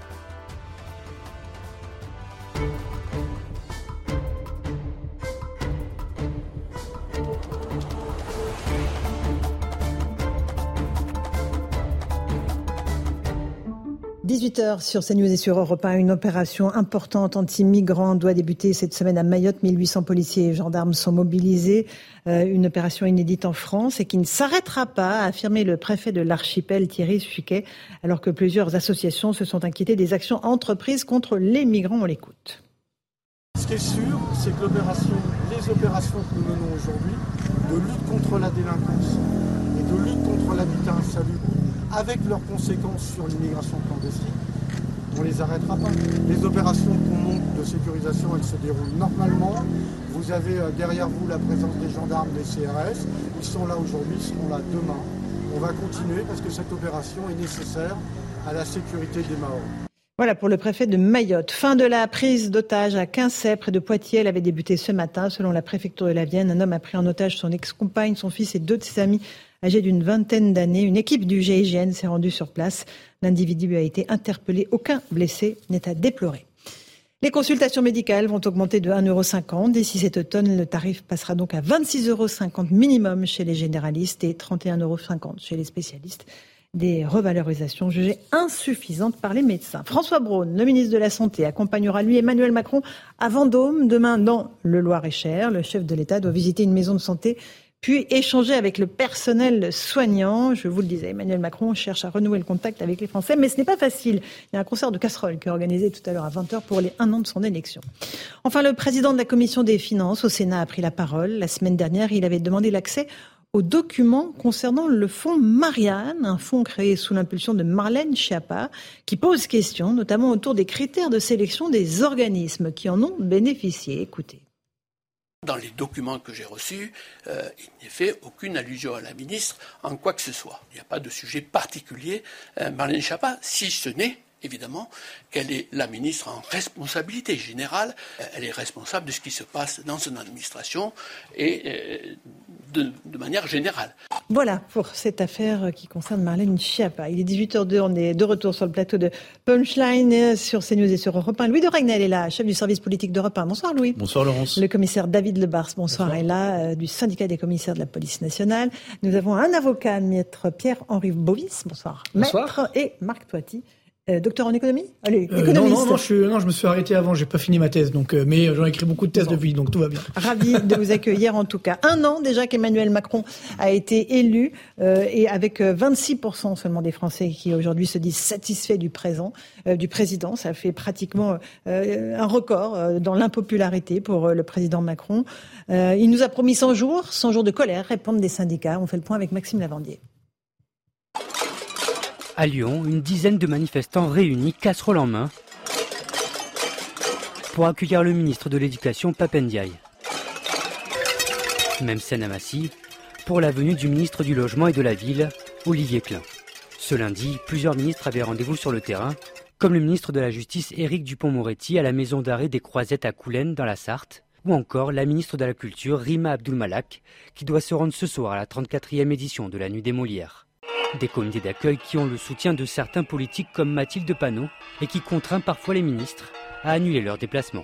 Sur son compte Twitter, la députée de la France Insoumise se félicite du déplacement annulé de Charlotte Cobel, secrétaire d'État chargée de l'enfance. On était prêt à accueillir comme il se doit la secrétaire d'État Charlotte Cobel à Saint-Maurice. Visite annulée, gouvernement confiné, courage quand tu nous tiens. Un an jour pour jour après la réélection d'Emmanuel Macron, les opposants à la réforme des retraites ont promis de mener la vie dure au gouvernement et de se faire entendre coûte que coûte. Ça a été le cas la semaine dernière lors du déplacement d'Emmanuel Macron dans l'Hérault et le Bas-Rhin. À l'appel des 100 jours d'apaisement voulu par Emmanuel Macron, les syndicats répondent par les 100 jours de colère en voulant perturber de nombreux événements à venir comme Roland Garros, le Tour de France ou encore le Festival de Cannes. Et je vous le disais, le ministre de l'Éducation nationale, Papendiaï, devait se rendre à Lyon. Une visite extrêmement perturbée, notamment par des manifestants d'ultra-gauche. Un policier a été blessé. On va écouter tout de suite la réaction du ministre, euh, recueillie par Jean-Luc Boujon, le correspondant d'Europe 1 en raison de la présence d'un certain nombre de euh, fauteurs de troubles, dont certains d'ailleurs, je note, euh, étaient masqués. Ma visite à l'INSPE a donc été décalée puisque les séquences sont inversées. J'ai commencé par le rectorat et je vais enchaîner ensuite du côté euh, de l'INSPE. Il y a eu euh, quelques blessés du côté des forces de l'ordre et donc je tiens à, saluer euh, le travail des forces de l'ordre et évidemment à condamner les violences qui ont pu avoir lieu. L'essentiel, c'est de rencontrer les personnels du rectorat et puis bien sûr de rencontrer les élèves professeurs. Je tenais à échanger et je vais échanger avec eux. Donc ce petit contretemps finalement ne change rien sur le fond, ça n'a pas grande importance. Voilà le petit contretemps euh, mentionné par Papendia et interrogé par Jean-Luc Boujon. Il n'empêche Louis de Ragnel, c'est extrêmement compliqué pour les ministres et pour le président de se déplacer. Il doit se rendre demain dans le Loir-et-Cher. Hein. Absolument. Petit contretemps, en fait, c'est un petit contretemps dont on parle beaucoup parce qu'il n'y a pas un seul déplacement de ministre qui se passe bien en ce moment. Euh, et à chaque fois, en fait, c'est pas tant la personne du ministre qui est contestée. Euh, globalement, le, public qui, tape dans les casseroles, je pense pas qu'il soit en total désaccord avec Papendia sur le fond de ce qu'il fait à l'éducation Euh, et donc en fait, la, personne à chaque fois qui est visée, c'est Emmanuel Macron. Et en fait, il y a une personne qui est visée parce qu'il y y a, savez ce que les, sondeurs euh, disent, c'est un phénomène de, d'effet de, ressort cassé. C'est-à-dire que euh, Emmanuel Macron a beau dire ce qu'il veut, il y a un certain nombre de Français pour qui ce n'est plus possible. En fait, ils ne font plus confiance au chef de l'État. Ils lui en veulent énormément. Euh, et donc c'est pour ça que moi c'est ça qui me frappe depuis plusieurs semaines, c'est qu'il y a toujours eu des gens qui n'aimaient pas Emmanuel Macron, mais qui pouvaient lui donner un bon point sur un, un certain su, sur un sujet et pas sur un autre. Euh, Aujourd'hui, en fait, il y a, il y a, beau, il y a des, des, même des mots de haine euh, qu'on entend à l'égard du président de la République. Mmh. il y a trois personnes qui vont être jugées d'ailleurs hein, en septembre pour avoir proféré des insultes et fait des doigts d'honneur au président Absolument. à Célestat. Et ce phénomène des casseroles, n'est bien sûr que ça, ça correspond mmh. pas. C'est pas tous les Français qui ont des casseroles dans la rue. C'est une poignée à chaque fois, à chaque fois. pour les déplacements ministériels, mais c'est quand même le symptôme de cette détestation. Mhm. et, euh, et, cette détestation en plus a un nom. Euh, et, et, du coup en fait non mais Emmanuel l'histoire retient tout ce qui a un nom. Et donc Emmanuel les, les mouvements sociaux exactement. Gilets jaunes et casseroles et ça ça restera. jaunes, Covid casserole. Absolument. Allez, euh, maître Bovis. Il y, a, des messages de haine effectivement. Et d'ailleurs il y a même de la violence physique on le voit hein, lorsque Emmanuel Macron s'est rendu euh, a fait des déplacements et essayé de faire des, des bains de foule. Mais pour autant, c'est une idée de la démocratie, moi, qui me qui, m'interroge et qui m'interpelle. Je, je, ne sais pas si vraiment euh, c'est une bonne démonstration d'actes de, démocratiques, de d'inciter. Je parle de l'extrême gauche, d'inciter euh, la population à vouloir bloquer les déplacements des ministres ci et là, et en tout cas du moins de, parce qu'il n'y a pas d'autre mot, hein, de foutre le bordel euh, dans mm. ce pays euh, en bloquant dans des manifestations, etc. Je, je, ne sais pas si vraiment ça répond à un acte vraiment purement démocratique. Je, euh, les, les, les, politiques qui ont échoué, parce que c'est un, un échec, hein, qui ont échoué à, à, faire barrage à Emmanuel Macron sur telle ou telle réforme, se servent maintenant des citoyens pour leur substituer et faire le boulot à leur place. C'est quand même un peu fort de café, et il me semble que ce, ne répond pas encore une fois à une idée de la démocratie. Commissaire Le Bars, les forces de l'ordre sont extrêmement mobilisées, non seulement pour protéger le président, mais aussi pour protéger les ministres.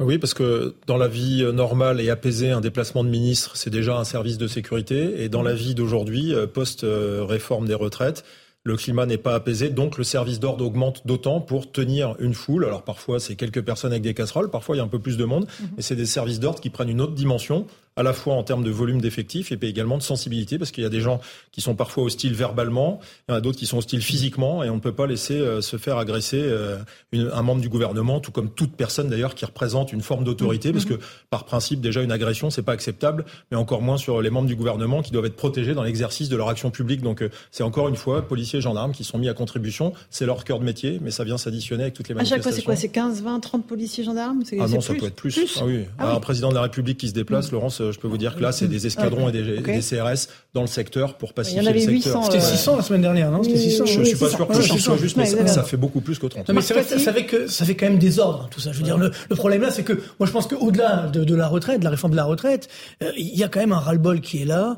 Euh, ce, ce, cette crainte autour de l'inflation, du pouvoir d'achat. Beaucoup de ménages français, justement, sont au, bord, au bord du gouffre. Et c'est ça que je trouve très dangereux. Et, et ce qui, moi, m'inquiète, c'est qu'on ne voit pas l'issue, on n'a pas le, bout du tunnel. Comment on va réussir à calmer justement cette, cette fronde et, surtout avec des mots qui apaisent. On dit bon 100 jours d'apaisement, je sais pas comment on va les avoir, mais le, vrai enjeu c'est de donner une direction. Et clairement aujourd'hui, on n'a pas cette direction avec euh, euh, une situation pour beaucoup de Français qui est de, mal en pis. Je vous rappelle que malheureusement, on a les chiffres euh, au jour le jour des, des, défaillances, d'entreprises qui ne cessent d'augmenter. Quand une entreprise fait faillite, ça veut dire du chômage derrière, c'est encore plus de, de malaise social, de difficultés sociales et sociétales. Donc je vois pas comment ça va s'arranger, sauf si on, nous donne effectivement une direction, mais c'est malheureusement pas le cas aujourd'hui. Puis n'oublions pas également que on a la, la, France, la note de la France qui doit être validée ou pas dans ces prochains jours. Et si c'est ça se passe mal, euh, parce que les agences de notation regardent également, pas seulement ce qu'on a passé la réforme de la retraite,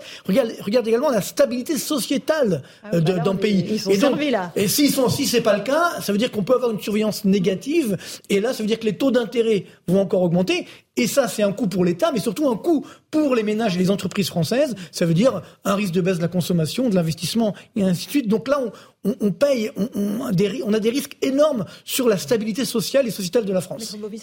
oui, cela permet peut-être aussi d'expliquer pourquoi il y a une violence exponentielle là depuis quelques années. On n'imaginait pas, par exemple, lors des manifestations sous le président Sarkozy, que des manifestants prennent des pantins à l'effigie de Nicolas Sarkozy et, euh, euh, euh, simulent une décapitation. Par exemple, ça, ça n'était pas envisageable. Là aujourd'hui, c'est quasi systématiquement à chaque manifestation. Donc on ne peut pas laisser passer de tels actes, puisque comme vous le dites, vous le disiez tout à l'heure, de manière très juste euh, on représente ça représente l'autorité. Le président de la République, Emmanuel Macron, et le président de la République. Les ministres représentent une autorité. Il y a un respect à avoir et il faut évidemment condamner ces actes de violence. Petite pause. On se retrouve dans un instant dans Punchline euh, sur CNews et sur Europe. On parlera de l'inflation.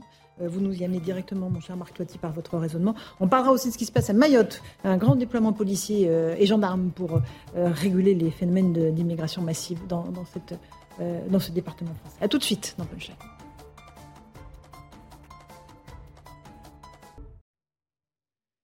18h16 de retour dans Punchline sur CNews et sur Europe 1, toujours avec Louis Dragnel, le commissaire Lebars, l'avocat Pierre-Henri Bovis et Marc Toiti. Euh, on va parler d'inflation parce que évidemment votre raisonnement nous amène jusqu'à la hausse des prix. De plus en plus de Français tentent euh, de faire des économies au quotidien. Euh, et il y a ce phénomène en fin de marché. eh bien, certains consommateurs arrivent au moment où il y a des petits rabais parce que voilà, les commerçants remballent et font des, des petits prix. reportage de Jeanne Cancard et Charles Baget. Allez, messieurs, dames, la presse, oh débarquez ta c'est oh promotion là.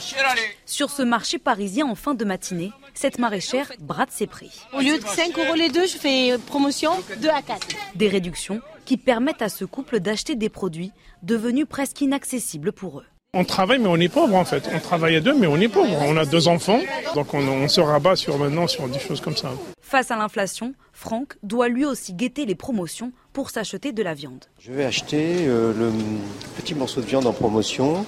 Euh, je viens souvent en, fin de marché parce qu'il y a des, choses intéressantes, soit de la poire, euh, soit de l'onglet. Mais malgré des prix alléchants en fin de marché, Nicole, retraitée, repart avec son panier vide. Parce que j'ai pas trouvé ce que je voulais, c'était trop cher.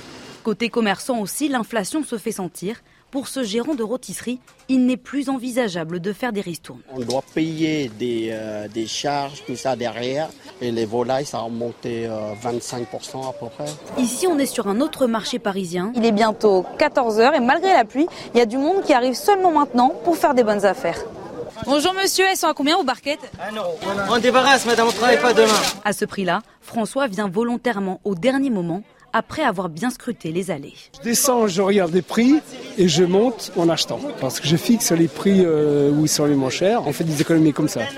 Hors caméra, d'autres clients nous ont même confié attendre le départ des commerçants pour ramasser les invendus. Voilà pour ce reportage édifiant, Marc Toiti. Parce que là, on est à quoi à 20% d'augmentation sur l'alimentation. On peut aller jusqu'à 25 fin juin. Hein. Oui, tout à fait. Alors, le, le, drame, si vous voulez, c'est là on voit, euh, je dirais, les deux gros problèmes de cette inflation, c'est que d'un, elle est très inégalitaire. C'est-à-dire qu'effectivement, c'est vrai quand on calcule l'inflation moyenne, le poste, par exemple, alimentation, c'est autour des 15 à 16% en moyenne. Mais pour beaucoup de ménages, notamment modestes, eh bien ça monte à 50%. Donc c'est eux qui souffrent le plus, parce que les prix qui augmentent le plus aujourd'hui, ce sont justement les prix de l'alimentation. Donc ça, c'est un premier problème. Et donc, on a parallèlement toute cette, euh, on a deux personnes qui disaient on travaille mais on est pauvre. C'est-à-dire qu'effectivement on a cette classe moyenne qui est en train de s'appauvrir. Ça c'est très dangereux d'un point de vue sociétal, on l'évoquait tout à l'heure, parce que justement beaucoup de Français pensent que finalement la France, ben, on a l'importance d'une classe moyenne qui fait que finalement on ne pourra pas s'appauvrir. Et eh bien aujourd'hui on voit que c'est le cas. Et dernier point, eh bien ça nous montre également comment ça va se terminer cette phase d'inflation. C'est la fin, à la fin dans, le marché, c'est-à-dire que les prix baissent. C'est-à-dire qu'effectivement, les prix ont tellement augmenté, il y a tellement de personnes qui ne peuvent plus consommer que ça ne pourra pas tenir ces prix aussi élevés. Donc euh, malheureusement, là, quand on a une forte inflation comme cela, on sait comment ça se termine, avec une récession, ça veut dire une baisse de l'activité, une baisse de, la consommation, et parallèlement du chômage, et donc vous voyez, ça s'alimente ce qu'on appelle la déflation. Et là, les prix vont baisser, mais pas pour les bonnes raisons. Ils vont baisser justement parce que bah, il y a plus assez de demande, il y a plus assez d'activité, et c'est ça malheureusement qui est dramatique pour l'avenir, c'est que euh, on va présenter la baisse de l'inflation comme une bonne nouvelle. En fait, c'est pas une bonne nouvelle. Ça veut dire que malheureusement, il y a de moins en moins de consommateurs et donc que l'activité va va baisser et ce, je pense, durablement. Donc là, on revient encore, c'est le cercle pernicieux. Ça va alimenter la crise sociétale et donc ça va pas améliorer les, les casseroles, si vous voulez, malheureusement, ah pour le gouvernement. Les casseroles vont continuer de retentir, Louis Dragnel, hein, les casserolades. Ah bah oui, oui, elles, elles vont continuer parce que, enfin, parce que euh, le problème en fait de fond n'est pas réglé. Il y a toujours euh, ce problème entre Emmanuel Macron mm -hmm. et les Français et en plus, euh, tout ça intervient dans un contexte où Emmanuel Macron, en fait, commence euh, sa campagne présidentielle en ce moment. C'est-à-dire que euh, les, je pense que les Français non, mais, lui reprochent ah non, de, après, de, bien, de, de bien, ne pas avoir fait bien de ne pas avoir fait campagne. Il y a eu très très peu de déplacements. Il y a eu un seul meeting, vous vous souvenez. Euh, et donc là, Emmanuel Macron maintenant euh, va en campagne donc sur le terrain pour décliner en fait son programme euh, le social, le pouvoir d'achat. Demain, ce sera la santé. Et du coup, il y a quelque chose quand même d'un tout petit peu lunaire. Alors, on, je veux bien comprendre que Emmanuel Macron a besoin de retrouver le contact des Français parce qu'il y a quelque chose qui, qui s'est réel, réellement cassé euh, avec euh, avec le peuple, avec la société. Mais c'est vrai que du coup tout ça arrive euh, un petit peu à contretemps et donc c'est pour ça que les Français lui reprochent assez fortement. Mais c'est vrai que l'inflation se surajoute, maître Bovis, à, à la crise et à cette, ce désamour pour le président. Tout, s'ajoute en fait, la réforme des retraites, l'inflation et, la difficulté à vivre. Le, problème, c'est que c'est exactement ce que vous disiez, c'est que le, contexte économique va nécessairement avoir un impact sur les violences qui derrière vont devoir vont s'accentuer parce qu'on va devoir manifester son mécontentement, son, sa désapprobation vis-à-vis -vis des réformes qui euh, vont pouvoir être mises en, œuvre. Et donc le vrai danger, effectivement, c'est que derrière euh, les policiers euh, vont être sursollicités, évidemment, vont pouvoir être parfois même fatigués. Il pourra peut-être aussi y avoir des incidents. Tout ceci euh, est, est, compose un cocktail qui peut être très explosif à la fin, et donc évidemment très inquiétant. Euh, ok, on, voilà pour le pouvoir d'achat, euh, la situation est très compliquée. J'aimerais qu'on parle, et je profite de la présence du commissaire euh, Le Bars, de ce qui se passe à Mayotte, cette grande opération euh, police-gendarmerie qui a débuté aujourd'hui avec 1800 policiers et gendarmes déployés pour déloger les migrants installés dans des bidonvilles. Ils viennent des Comores majoritairement. On va écouter le, le préfet, le, pardon, le commandant d'escadron de la gendarmerie mobile de Saint-Aignan. Il revient sur le déroulement des contrôles routiers. Il explique pourquoi, en fait, voilà, cette opération est en train de se dérouler. Nous recherchons, des armes, des personnes qui font l'objet de procédures judiciaires pour nos camarades de la, la, gendarmerie locale. Et euh, si au cours du contrôle nous trouvons des personnes en situation irrégulière, là à ce moment-là on prend attache avec la, la, préfecture pour connaître leur situation exacte et pour savoir ce qu'on va leur devenir si du coup on les emmène, à la, on les emmène au pool au QTF pour une procédure ou si elles sont libres de circuler sur l'île. On est là vraiment dans une mission qui s'inscrit dans le temps. Euh, nous sommes venus en renfort pour rassurer la population suite à la délinquance qui est en augmentation sur l'île. Et on est venu pour les, renforcer en ayant vraiment une mission bien particulière, plus axée sur la police judiciaire Et ben, évidemment, comme il y a des, des étrangers en situation irrégulière, si on en contrôle, et on fera notre travail.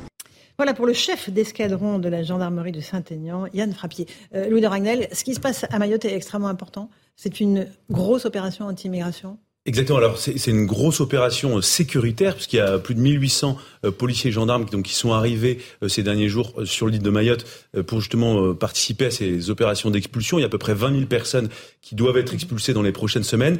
Le problème aujourd'hui qui se pose pour cette opération, c'est que d'un point de vue sécuritaire, tout a été très bien organisé, mais en fait, vous savez, pour expulser quelqu'un, il faut l'accord entre deux pays. Évidemment, le pays qui veut expulser est forcément d'accord avec lui-même, mais la difficulté, c'est que les Comores aujourd'hui ont refusé euh, l'arrivée d'un bateau qui venait de, Mayotte. Il y avait 36 euh, étrangers en situation irrégulière euh, donc qui étaient à bord de ce bateau. Les Comores donc refusent. donc, ils sont revenus donc ils sont revenus au port de Mamoudzou.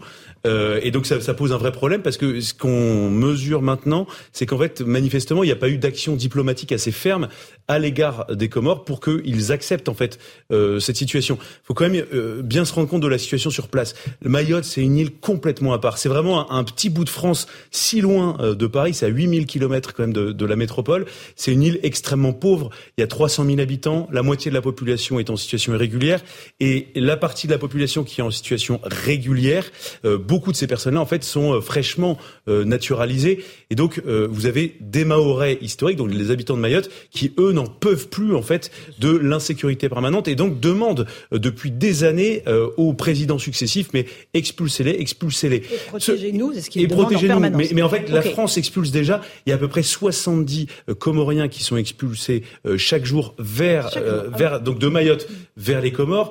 les Comores reconnaissaient assez facilement leurs ressortissants depuis qu'il y a un accord a été euh, signé entre la France et les Comores, 150 millions d'euros par an en échange de la reconnaissance de leurs ressortissants. La difficulté, c'est qu'en fait, l'annonce de l'opération Wambouchou euh, a fortement crispé euh, les autorités comoriennes qui disent bah maintenant on n'accepte plus. le problème, c'est que aujourd'hui, quand vous faites une expulsion, si vous rasez par exemple demain c'est le premier coup de pelle normalement qui doit être donné demain. Si vous rasez un bidonville, normalement vous devez automatiquement, et c'est la loi, offrir une situation, une solution pardon de relogement. Sauf qu'en fait, euh, Gérald Darmanin, dans son esprit, les, les, les, bidonvilles qui étaient expulsés, les habitants devaient aussi devaient quitter euh, Mayotte, et, donc il n'a pas envisagé une solution de relogement. Et donc il est tout à fait possible, on n'en sait rien, mais il est possible que l'opération soit un peu stoppée euh, dès demain, en tout cas s'agissant des Comoriens. On va suivre et, le dossier. Et hein. vous verrez un État français qui va être obligé d'expulser donc prioritairement pardon, les Malgaches et euh, des Africains. Euh, mais ne s'occupe plus euh, de, des Comores. Commissaire Le Bars, là, grosse opération police-gendarmerie, avec des risques très réels hein, sur les forces de l'ordre. Oui, alors moi, je, voudrais dire quelque chose sur Mayotte. J'y suis allé, j'ai mhm. observé ce qui se passait là-bas. Il faut savoir une chose, on, ne se rend pas compte, c'est le plus grand bidonville d'Europe. Voilà. Il n'y a pas d'autres bidonvilles en Europe avec autant d'habitants. Je crois qu'il n'y a pas loin de 40 000 habitants, entre cas 30 000 minimum. C'est un chiffre qui n'est pas celui des syndicats ou de la police, hein. c'est un chiffre reconnu par les associations. Je l'ai visité, ce bidonville. Vous y trouvez dans des cases métalliques euh, des femmes euh, jeunes avec euh, parfois 6-7 enfants. C'est une situation qu'on peut trouver dans peu d'endroits au monde. Donc la France est dans une situation catastrophique là-bas. Deuxième phénomène à, à, dire à nos auditeurs et téléspectateurs, on se tue à coups de machette pour rien, tellement la pauvreté est galopante. C'est-à-dire vous avez des bandes, parfois vous avez jamais le motif, ils se tuent, hein, des mineurs, ils se tuent à coups de machette dans la tête et ils font disparaître les corps dans les, dans les sous-bois. Ils s'attaquent dans les bus quand ils vont à l'école. Vous ne pouvez pas, à Mayotte, vous promener le soir euh, sereinement sans risquer euh, pour votre sécurité. J'ai euh, fait le tour de pas mal d'endroits à Mayotte. Il y a une policière. la veille, elle s'était fait attaquer en venant au travail sur sa moto à la machette par un individu qui avait essayé de lui piquer soit sa monnaie, soit sa moto. Donc c'est une situation très compliquée.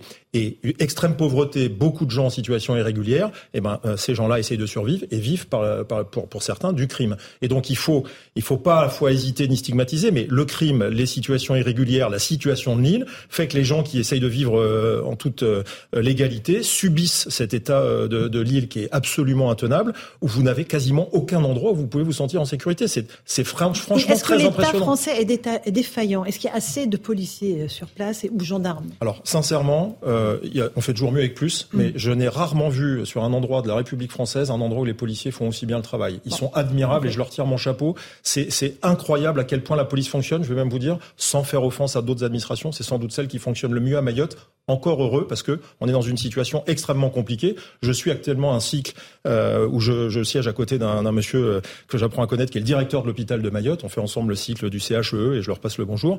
Il me dit que la situation est catastrophique euh, à son niveau. C'est la plus grande maternité de France. Enfin, et lui-même en interne vit. C'est extrêmement compliqué pour tout le monde, y mm. compris ceux qui essayent de faire tenir la République là-bas. Donc mm. il faut il faut aller vers des solutions.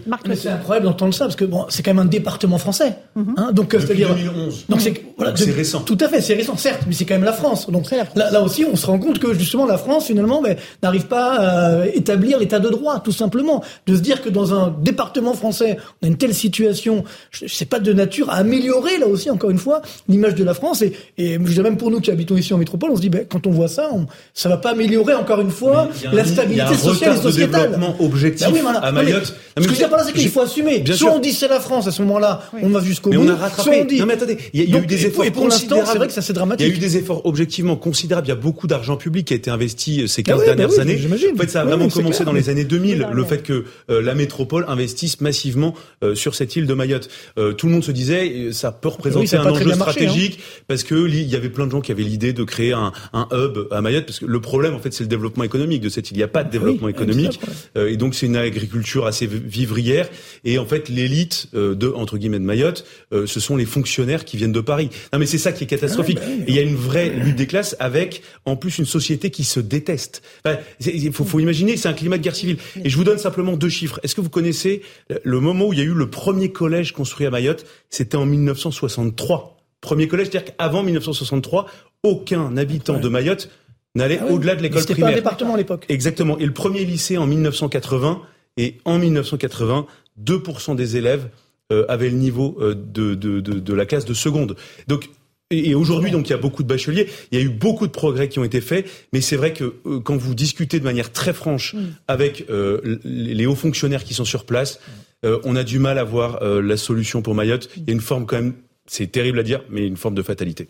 Bah, la, situation est trop préoccupante. Alors fatalité, je ne sais pas, est-ce que le préfet a indiqué qu'il ne s'arrêterait pas là et qu'il mhm. poursuivrait euh, l'opération D'ailleurs, c'est ce qu'a indiqué le, ministre de l'Intérieur. Donc il y a deux solutions. Soit il y a un bras de fer qui est mené avec euh, avec les Comores sur la sur, la délivrance de visa, soit effectivement, et vous en parliez euh, tout à l'heure, sur le, plan de, de, de, financement à hauteur de 150 millions qui devrait être remis en question. Mais, ce sera difficile effectivement, mais, mais, du coup il y a que deux leviers les visas ou alors ce plan de financement. Mais c'est vrai que sinon, je ne vois pas comment l'État pourrait euh, se relever de, de, cette fatalité. Vous en parliez, euh, vous en parliez à l'instant. La conclusion, Louis?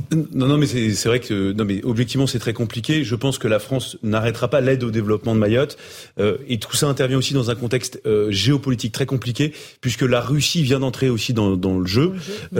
il y a dix jours, l'ambassadeur de Russie à Madagascar a fait un déplacement aux Comores pour dire aux autorités comoriennes, surtout refuser euh, les expulsions que la France euh, veut, veut, veut, mener. Euh, et nous, on va vous aider, on va vous soutenir financièrement. Et j'ai même trouvé l'interview de cet ambassadeur qui accorde donc un entretien à Comore Info et qui dit explicitement la, la Russie a toujours soutenu l'union des Comores dans sa volonté légitime de restituer l'île de Mayotte sous sa souveraineté. Euh, et donc la, la, Russie, voilà, il y a, y a, des, on, on, fait face aussi à des, il y a des enjeux de, des enjeux d'influence très forts euh, qui se jouent à Mayotte. Où, où rappelons aussi que euh, les Comores ont la présidence de l'Union africaine. Exactement. Donc ça intervient à un moment compliqué. Ça une difficulté de plus, puisque euh, les Comores sont soutenus par la plupart des pays africains. 18h31, on est en direct sur Europe 1 et sur CNews. Le rappel des titres de l'actualité avec Mathieu Devez.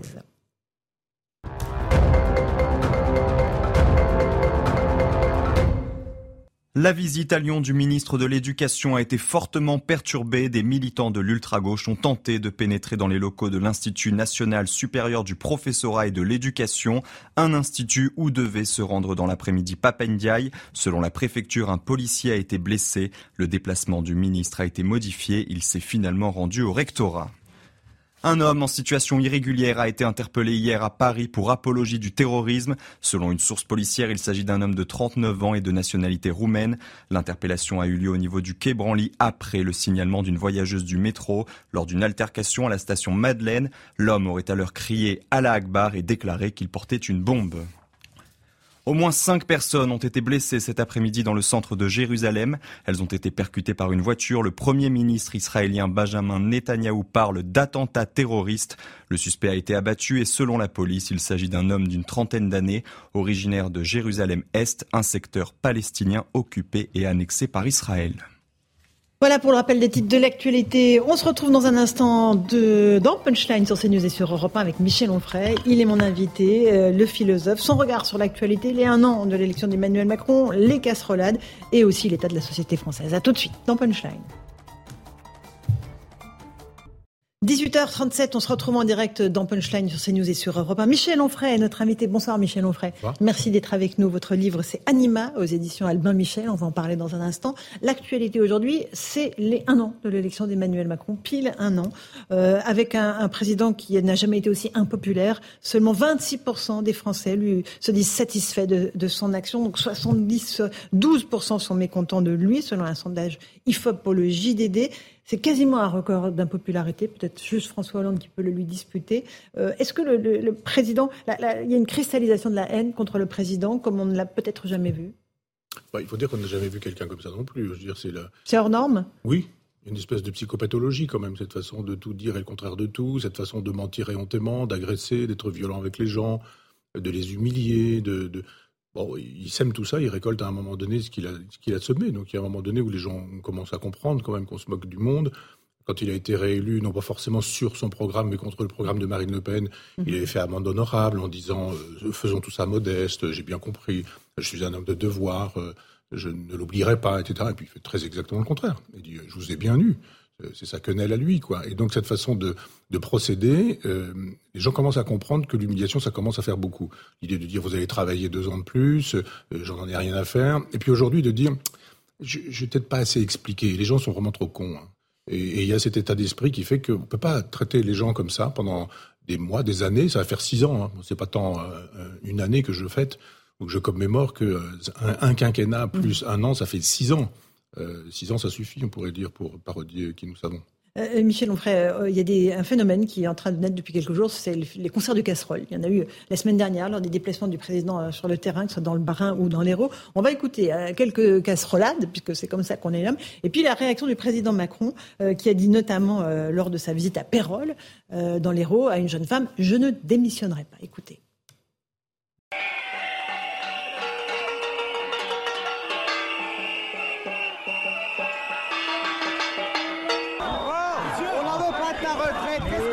Tu comprends pas là-dedans. On n'en veut pas. Non, mais on n'en veut pas de retraite, Je voulais juste savoir euh, que Cyril Lamain a un président qui a un gouvernement aussi corrompu. Alors je me suis dit, il faut pas louper ça. Ben si, vous le savez très bien. Vous le savez très bien. Et vous allez bientôt tomber, vous allez voir. Là, vous allez tomber de haut. J'arrive. Ben voilà, il y a des gens qui sont contents, il y a des gens qui ne sont pas contents. Vous allez au contact. Merci madame. Et ben ça, ça me fait plaisir. Et ben voilà, madame, elle n'est pas contente. Mais, voilà. mais, mais voilà, mais elle le dit avec le sourire, c'est déjà plus sympa. Je ne vais pas démissionner, je vous rassure. Ben, je vous rassure, ça n'arrivera pas. Il faudra attendre 2027. Voilà, il faudra attendre 2027, dit-il. Je ne démissionnerai pas, puisque résonnent partout les cris de Macron démission. C'est, c'est pas la solution non plus de demander Macron démission, Michel Onfray. Euh, non, ça sert à rien. Ça sert à rien. Quand on dit ça aussi d'un ministre, ça n'a pas grand sens. Il y a juste un moment donné où les gens disent vous ne nous écoutez pas, vous allez nous entendre. Quoi, les casseroles, c'est ça. C'est, une façon de dire on a été euh, tenu à distance. Souvent, euh, on a le noyau dur qui est là pour lui dire qu'il est grand, qu'il est fort, qu'il est beau, etc. À une époque, il y avait même des petits bracelets pour montrer que la police avait donné son autorisation au bain de foule, quoi. Et puis là, il y a des gens qui, qui le débordent. Et puis de, on l'entend. Si les gens sont à 500 mètres et qu'ils font ce concert-là, et les gens disent on est toujours là et on veut pas de vous. Mais il y a une, une structure psychique particulière chez ce monsieur. Il est sadomasochiste. Il aime faire jouir et il jouit dans la souffrance qu'il inflige. Mais je pense que ça lui fait plaisir même d'être détesté. Parce qu'il il, il s'aime tellement que finalement il dit regardez, il me déteste, mais ce sont tous des nuls. Il y a une vraie psychopathologie, je me répète, mais c'est quand même problématique dans la Ve République où le chef de l'État a autant de pouvoir. Mmh. Mais est-ce que euh, faire du bruit avec des casseroles, c'est pas le niveau zéro de l'opposition politique, Michel Onfray. Il n'y a pas d'autre moyen d'exprimer son désaccord Alors si ça c'est le niveau zéro, le top niveau c'était de faire un référendum en 2005 et de donner son avis en disant nous ne voulons pas de votre traité constitutionnel. Et en 2008, c'était euh, d'éviter de dire euh, vous n'avez pas voulu du traité, vous l'aurez tout de même, on va voter contre vous. Moi, je pense que ça fait plus de bruit, ce coup d'État de 2008, que les quelques casseroles qui sont là juste pour lui dire tu nous fatigues, on en a assez. Et le je ne me retirerai pas, hein, c'est Mhm, aussi une citation quand le général de Gaulle dit je ne me retirerai pas. Quand il dit je ne démissionnerai pas, c'est une façon de dire je suis là et puis j'ai l'intention de vous emmerder. C'est une citation puisque c'est son vocabulaire. hein. Vous avez vu le degré de vocabulaire. On a un trou du cul qui fuse, on a un je vous Mais emmerde. ça, c'est les invectives contre le président, il n'y peut rien. Oui, mais je veux dire que quand, quand on utilise ce vocabulaire, ce registre, tu es obligé de mettre des guillemets. J'aime pas beaucoup utiliser ces mots-là, mais c'est quand même lui qui a dit à un moment donné, concernant les gens qui refusaient le vaccin, qu'il avait envie de les emmerder. Mhm. Il y a un moment donné où vous pouvez, vous récolter ce que, ce, que, ce, que, ce que vous dites. Donc, euh, vous êtes grossier, on est grossier avec vous, quoi. Euh, vous dites, écoutez-nous. Il n'entend pas. Il dit, bon, on va faire du bruit, vous allez nous écouter. Moi, je pense que la vraie fracture, c'est vraiment 2008. C'est quand euh, la, la droite et la gauche maastrichtienne se sont réunies pour dire euh, le peuple, on n'en veut pas, on n'en veut plus, on va faire sans, sans lui. Le peuple erre. Et je lis sur la plume de tel ou tel intellectuel qui défend le système pour nous dire qu'Adolf Hitler est arrivé au pouvoir à cause du peuple. C'est pas le peuple qui a mis Hitler au pouvoir, ce sont les partis qui n'ont pas su s'entendre. Et c'est le chancelier qui a nommé. C'est de la politique politicienne Hitler. C'est pas le peuple. Et cette façon toujours de mépriser le peuple est insupportable. Alors pour l'heure, le peuple est gentil, il lui fait juste savoir qu'il n'est pas content et qu'il aimerait le voir partir. C'est pas grand-chose pour l'heure. Encore un mot d'Emmanuel Macron qui, euh, d'ailleurs, pendant ce déplacement la semaine dernière, il en fait un demain dans le Loir-et-Cher, on verra si ça se passe de la même façon, a, a parlé d'incivisme. Il a, il a rangé les opposants avec les casseroles dans le, re- dans le, dans le rang des, des personnes inciviques. Du coup, il se place, lui, dans le champ du civisme. C'est une façon habile de déplacer le débat? Ben, c'est, enfin, on va dire, c'est celui qui dit qui est, quoi. On a vraiment l'impression que c'est lui qui est un civique. Le civisme, c'est prendre le souci des citoyens, c'est avoir le souci des citoyens. Je vous dis, depuis sa bande, là, les, les Maastrichtiens, ils n'ont pas le souci du peuple depuis des années. Et, et cette façon qu'il a de dire, on n'avez pas de boulot, on n'avez qu'à traverser la rue, vous allez en trouver, etc., cette façon de mépriser ceux qu'il est censé protéger. Il y a un moment donné, dès que le Covid a commencé, c'était laisser venir les avions euh, de Chine, il n'y a aucun problème. Moi, j'ai pas envie de protéger mon peuple, je déteste mon peuple, etc. Oui, vous avez le droit de faire tout ça pendant des années, mais le peuple a aussi le droit à un moment donné de dire sa colère en disant maintenant ça suffit, y compris grossièrement, y compris avec des concerts de casseroles. Mais je pense que si vraiment il y a du, il y a de, il y a de l'incivisme, c'est plutôt du côté de ceux qui devraient être euh, civiques et plus que civiques. Il y a quelque chose d'assez paradoxal, Michel Onfray, dans ce qui se passe aujourd'hui. On est pile euh, un an après l'élection d'Emmanuel Macron et on a le sentiment qu'il démarre sa campagne électorale, celle qu'il n'a pas faite il y a un an. Oui. C'est aussi une façon de mépriser les gens en disant euh, il n'y aura pas de campagne. Vous voulez un débat, il n'y en aura pas. C'est moi qui décide. Et les autres vont parler tout seuls. Et il y avait, sur scène, tout le monde était là, sauf lui. Et je ne sais plus si vous vous souvenez du moment médiatique où on a dit, bon, il est président de la République, on a fait un débat. Et il arrive. Coucou, c'est moi. Puis il dit deux ou trois mots, puis après il s'en va. Dans le genre, je ne vais pas discuter avec cette valtaille, quoi. Je on va les laisser faire. Mais vous savez bien qu'en agitant le, spectre de Marine Le Pen, il ne suffira pas grand-chose de claquer des doigts pour être au soir du premier tour élu directement. Donc les gens commencent à comprendre. Moi, je dis ça depuis des années. On dit que je me répète et les gens ont raison. Je me répète parce que c'est la vérité. Ça fait des années que ça se passe comme ça, qu'on instrumentalise Marine Le Pen, qui, qui est l'idiote utile du système, un peu comme Le Pen, Jean-Marie. C'est-à-dire pendant euh, Mitterrand l'a utilisé pour cette même raison-là. Et ça fait des années que cette famille-là sert à ne pas parler au peuple, à ne pas entendre le peuple. On nous dit le peuple, il est chez, ces gens-là. Souvenez-vous, Terra Nova qui dit euh, ils sont partis chez Le Pen, laissez-les faire, euh, on les récupérera pas. Mais c'est la France qui est en question, qui est en jeu. C'est pas, c'est pas les gens qui votent pour ceci ou pour cela. On se moque de la droite et de la gauche. Pour l'instant, ce qui est important, c'est la France. C'est la souveraineté du pays, c'est le bien-être des gens. Vous vous rendez compte, on met aujourd'hui des, on met, on met des antivols sur des beefsteaks. Aujourd'hui, on en est là, quoi. C'est ça l'Europe euh, qu'on nous présentait comme une espèce d'idéal en 1992. Une Europe dans laquelle les gens euh, vendent, euh, volent de la viande pour pouvoir en manger et les, les fabricants de, de, de ces produits-là, qui sont souvent des produits im- impossibles à manger, et ils, sont, euh, ils, ils ont des antivols. Que- quelle solution, Michel Onfray? Il faut retourner au peuple. Il a voté il y a un an, pile, le peuple français. Il a voté pour Emmanuel Macron. Il faut aller au référendum. Qu'est-ce qu'il faut faire? Depuis des années, avec la famille Le Pen, c'est une parodie.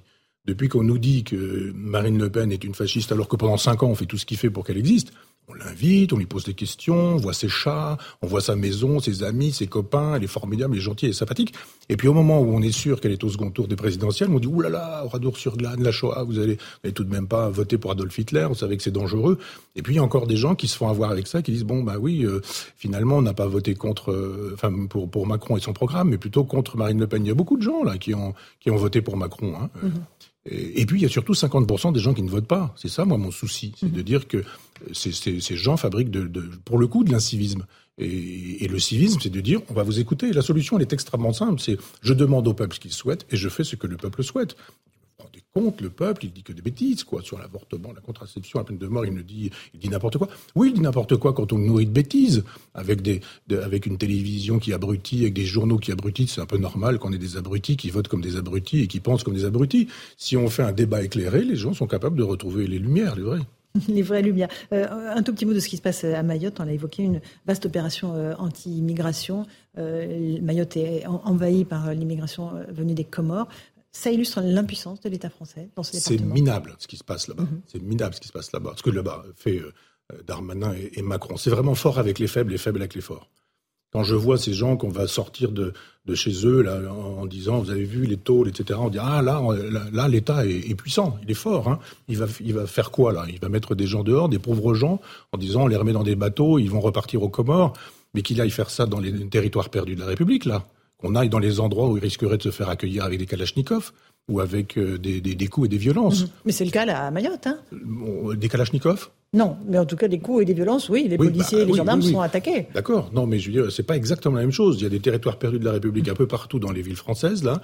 Euh, c'est ici, moi, que j'aimerais voir euh, l'État restaurer son ordre. Alors, c'est facile d'être euh, justement avec euh, des gens simples, modestes, pauvres et, et paumés, de dire, euh, on va envoyer euh, la force militaire, la soldatesque, et on va on va rouler ses muscles là pour montrer que, etc. Moi, j'ai un peu honte hein, quand je vois des croix là sur des maisons en disant il faut y aller, etc. J'ai vraiment un peu honte. C'est pas ça la République. Hein. On, on règle pas les problèmes comme ça. On commence par les noyaux durs, par les endroits où effectivement en France on restaure un ordre, on restaure un Où État. ça? Euh, quels, quels Mais je endroits, vous dis, les territoires perdus de la République, il, y a des, il y a des départements pour ça, il y a des villes pour ça, on le sait. Les, il y a, des, il y a des, ré- ré- des reportages régulièrement à la télévision, dans les journaux, où on voit bien que la loi française n'existe plus dans un certain nombre d'endroits. Euh, Marseille, vous avez des nouvelles à peu près toutes les, tous les deux jours de gens qui se font assassiner, qui se font buter. Il y a des, il y a des checkpoints où on sait très bien que les, forces de police n'entrent pas. Enfin, Bac Nord a montré ça, tout ça très bien, même si c'est une fiction, je suis pas dupe, mais enfin, c'est quand même une fiction très inspirée de la réalité.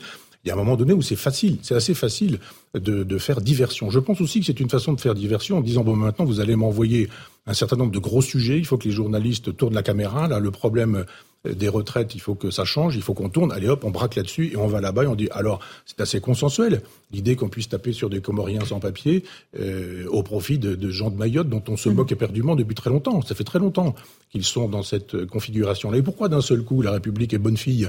Si ce n'est pour des raisons médiatiques, pour détourner l'intérêt des gens, pour dé- détourner le regard des journalistes et pour faire de telle sorte qu'on puisse dire ah on est en train de restaurer la République. C'est pas c'est pas ici qu'on commence à restaurer la République. Mais le peuple français n'est pas idiot. Il continuera à réclamer et à dire euh, cette réforme, euh, on n'en veut pas. euh, un peu de respect, du travail qui nous permet de gagner notre vie et d'en vivre décemment. Ces, ces demandes-là, elles vont perdurer, évidemment. Bien sûr. Mais elle perdure depuis un petit moment. Souvenez-vous, il y a eu les bonnets rouges, il y a eu les gilets jaunes, il y a eu euh, contre la loi El Khomri des gens qui manifestaient, il y a eu sur, euh, sur ce sujet plein de gens qui ont manifesté, ils disent tous la même chose depuis très longtemps. Il y a, il y a une colère du peuple qui, pour l'heure, n'a pas, n'a pas de sang versé. Il n'y a pas de sang versé. Donc, euh, bon, voilà. Mais il y a un moment donné où tout ça risque d'empirer. Il y a un moment donné où la police ne pourra plus rien. Elle fait déjà beaucoup. Euh, L'armée ne pourra plus rien. Et, et il fera quoi, là? Emmanuel Macron Il continuera à dire je vais faire mon petit tour de France. Je vais inverser les choses. C'est quand même un homme qui a le goût de la transgression et de la transvaluation des valeurs. C'est d'abord voter pour moi et après je vais faire campagne. Et donc, effectivement, il est en train de faire campagne. Alors, il va ici, là, ailleurs, etc. Et puis il dit le fin fond de sa pensée, euh, chez moi, les œufs, les casseroles, c'est fait pour faire de la cuisine. Mépris encore, toujours mépris. Petite phrase qui il, blesse. retenir- il ne peut pas se retenir de mépriser les gens. Une espèce de suffisance chez lui qui est insupportable. C'est un homme qui séduit, et, et quand la séduction ne marche pas, il déteste. Moi, je vois bien hein, comment ça a marché. C'est comme ça depuis six ans. Si on dit oh, non, non, non, non. Il avait l'Assemblée nationale, il avait le Sénat pour lui, il avait la finance, la banque, les médias, il avait l'électorat, il n'avait pas 40 ans, il était chef de l'État. Et à l'époque, il y avait deux ou trois personnes, je ne vais pas donner les noms, je ne vais pas les impliquer, mais il y avait aussi mon nom, et on disait euh, petite, euh, une, petite cellule pour lutter contre ces gens-là. Vous vous rendez compte? Il ne supporte pas l'opposition. Il faut qu'on l'aime, et surtout quand il déteste les gens. Quand on déteste les gens, on ne peut pas se faire aimer d'eux. Mais Michel Onfray, on a l'impression que vous décrivez une société apocalyptique où tout va mal. Ce n'est pas vrai. La France n'est pas que ça. Ce n'est pas que les concerts de casseroles. Ce n'est pas euh, que Dès les politiques qui dysfonctionnent. qu'on parle de l'hôpital. Il y a quand même des endroits où ça se passe bien. On est quand même un pays où il fait bon vivre. Lesquels Mhm. Pas pour tout le monde. Non, pas pour tout le monde. Ouais, si vous avez un bon pouvoir d'achat, ça peut être très agréable la France, mais pas pour tout le monde.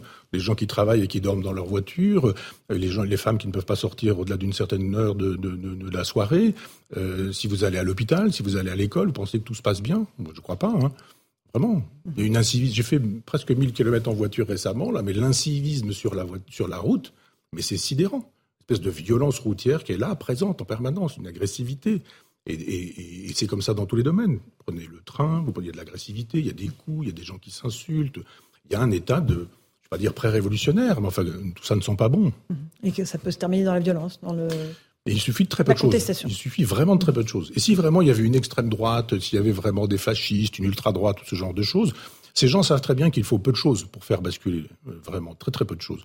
Euh, quelques, quelques rafales ou ce genre de choses. Heureusement que ces gens n'existent pas, sauf dans le fantasme de la gauche d'une certaine gauche du moins, euh, parce qu'effectivement, on pourrait là rentrer dans une espèce d'engrenage terrible. Vous savez, comparaison n'est pas raison, mais si vous regardez comment a démarré la Révolution française, euh, l'instrumentalisation des sans-culottes, la violence révolutionnaire, un Robespierre qui arrive, la terreur qui s'installe, la loi sur les suspects, etc.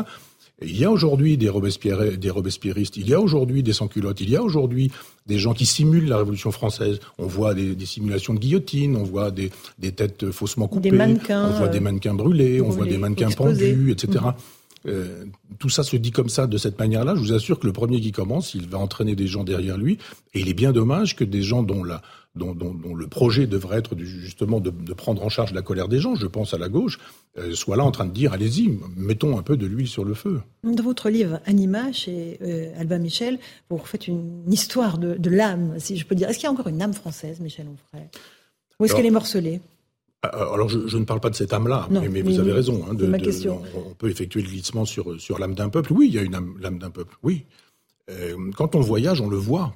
C'est-à-dire que quand euh, vous êtes à l'étranger, un peu moins maintenant, mais je veux dire, euh, quand vous restez en Europe, vous voyez un petit peu une espèce de, façon semblable d'aborder le monde. Mais si vous êtes à Kyoto, si vous êtes en Corée, si vous êtes en Chine, si vous êtes dans des endroits comme ça, vous apercevez qu'il y a une, façon d'être européen, qu'il y a une façon d'être asiatique, et que dans l'Europe, il y a une façon d'être française. On n'est pas portugais comme on est italien, on n'est pas allemand comme on est suisse. Et à chaque fois, il y a des tempéraments, des caractères. Alors l'âme des peuples, on n'a pas le droit d'en parler. C'est fasciste et c'est dangereux, et c'est, etc. Il y a ça chez tous les philosophes mhm. en ont parlé. Il y a une question de ça chez Kant, c'est très intéressant. Il y a des pages magnifiques chez Hegel où il parle de l'âme des peuples. Et on voit bien que un, Allemand ne pense pas comme un Français, que Kant, euh, c'est pas Descartes en philosophie par exemple, ou que la musique de Debussy, c'est pas exactement la musique de Wagner ou que la, la, la, la, Divine Comédie, par exemple, c'est pas exactement la même chose que les poèmes euh, nordiques. Enfin, il y, a une façon effectivement nationale d'habiter son pays, de fabriquer une culture, et il y a une âme française. Mmh. Oui, bien sûr. J'ai dit beaucoup que c'était, c'était un peu de Montaigne, c'était un peu de Voltaire, c'était un peu de, un peu de, il y a de la musique aussi. Vous savez que j'aime beaucoup la musique, mais l'esprit de Couperin, l'esprit de Rameau, euh, c'est pas, je vous assure, c'est pas la Valkyrie. Moi, j'adore Wagner, je suis très wagnerien.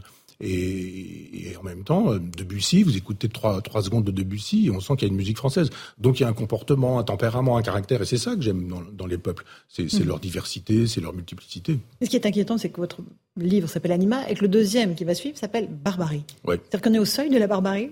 Non, non, on est dedans. On est dedans. Oui, on est vraiment dedans quand on est déjà dans des logiques de, vous savez, moi, quand j'avais 12-13 ans au collège, j'avais lu le, meilleur des mondes d'Aldous Huxley et j'avais appris le mot ectogénèse qui, qui, qualifie la, façon de faire des enfants en dehors des utérus euh, naturels, je dirais.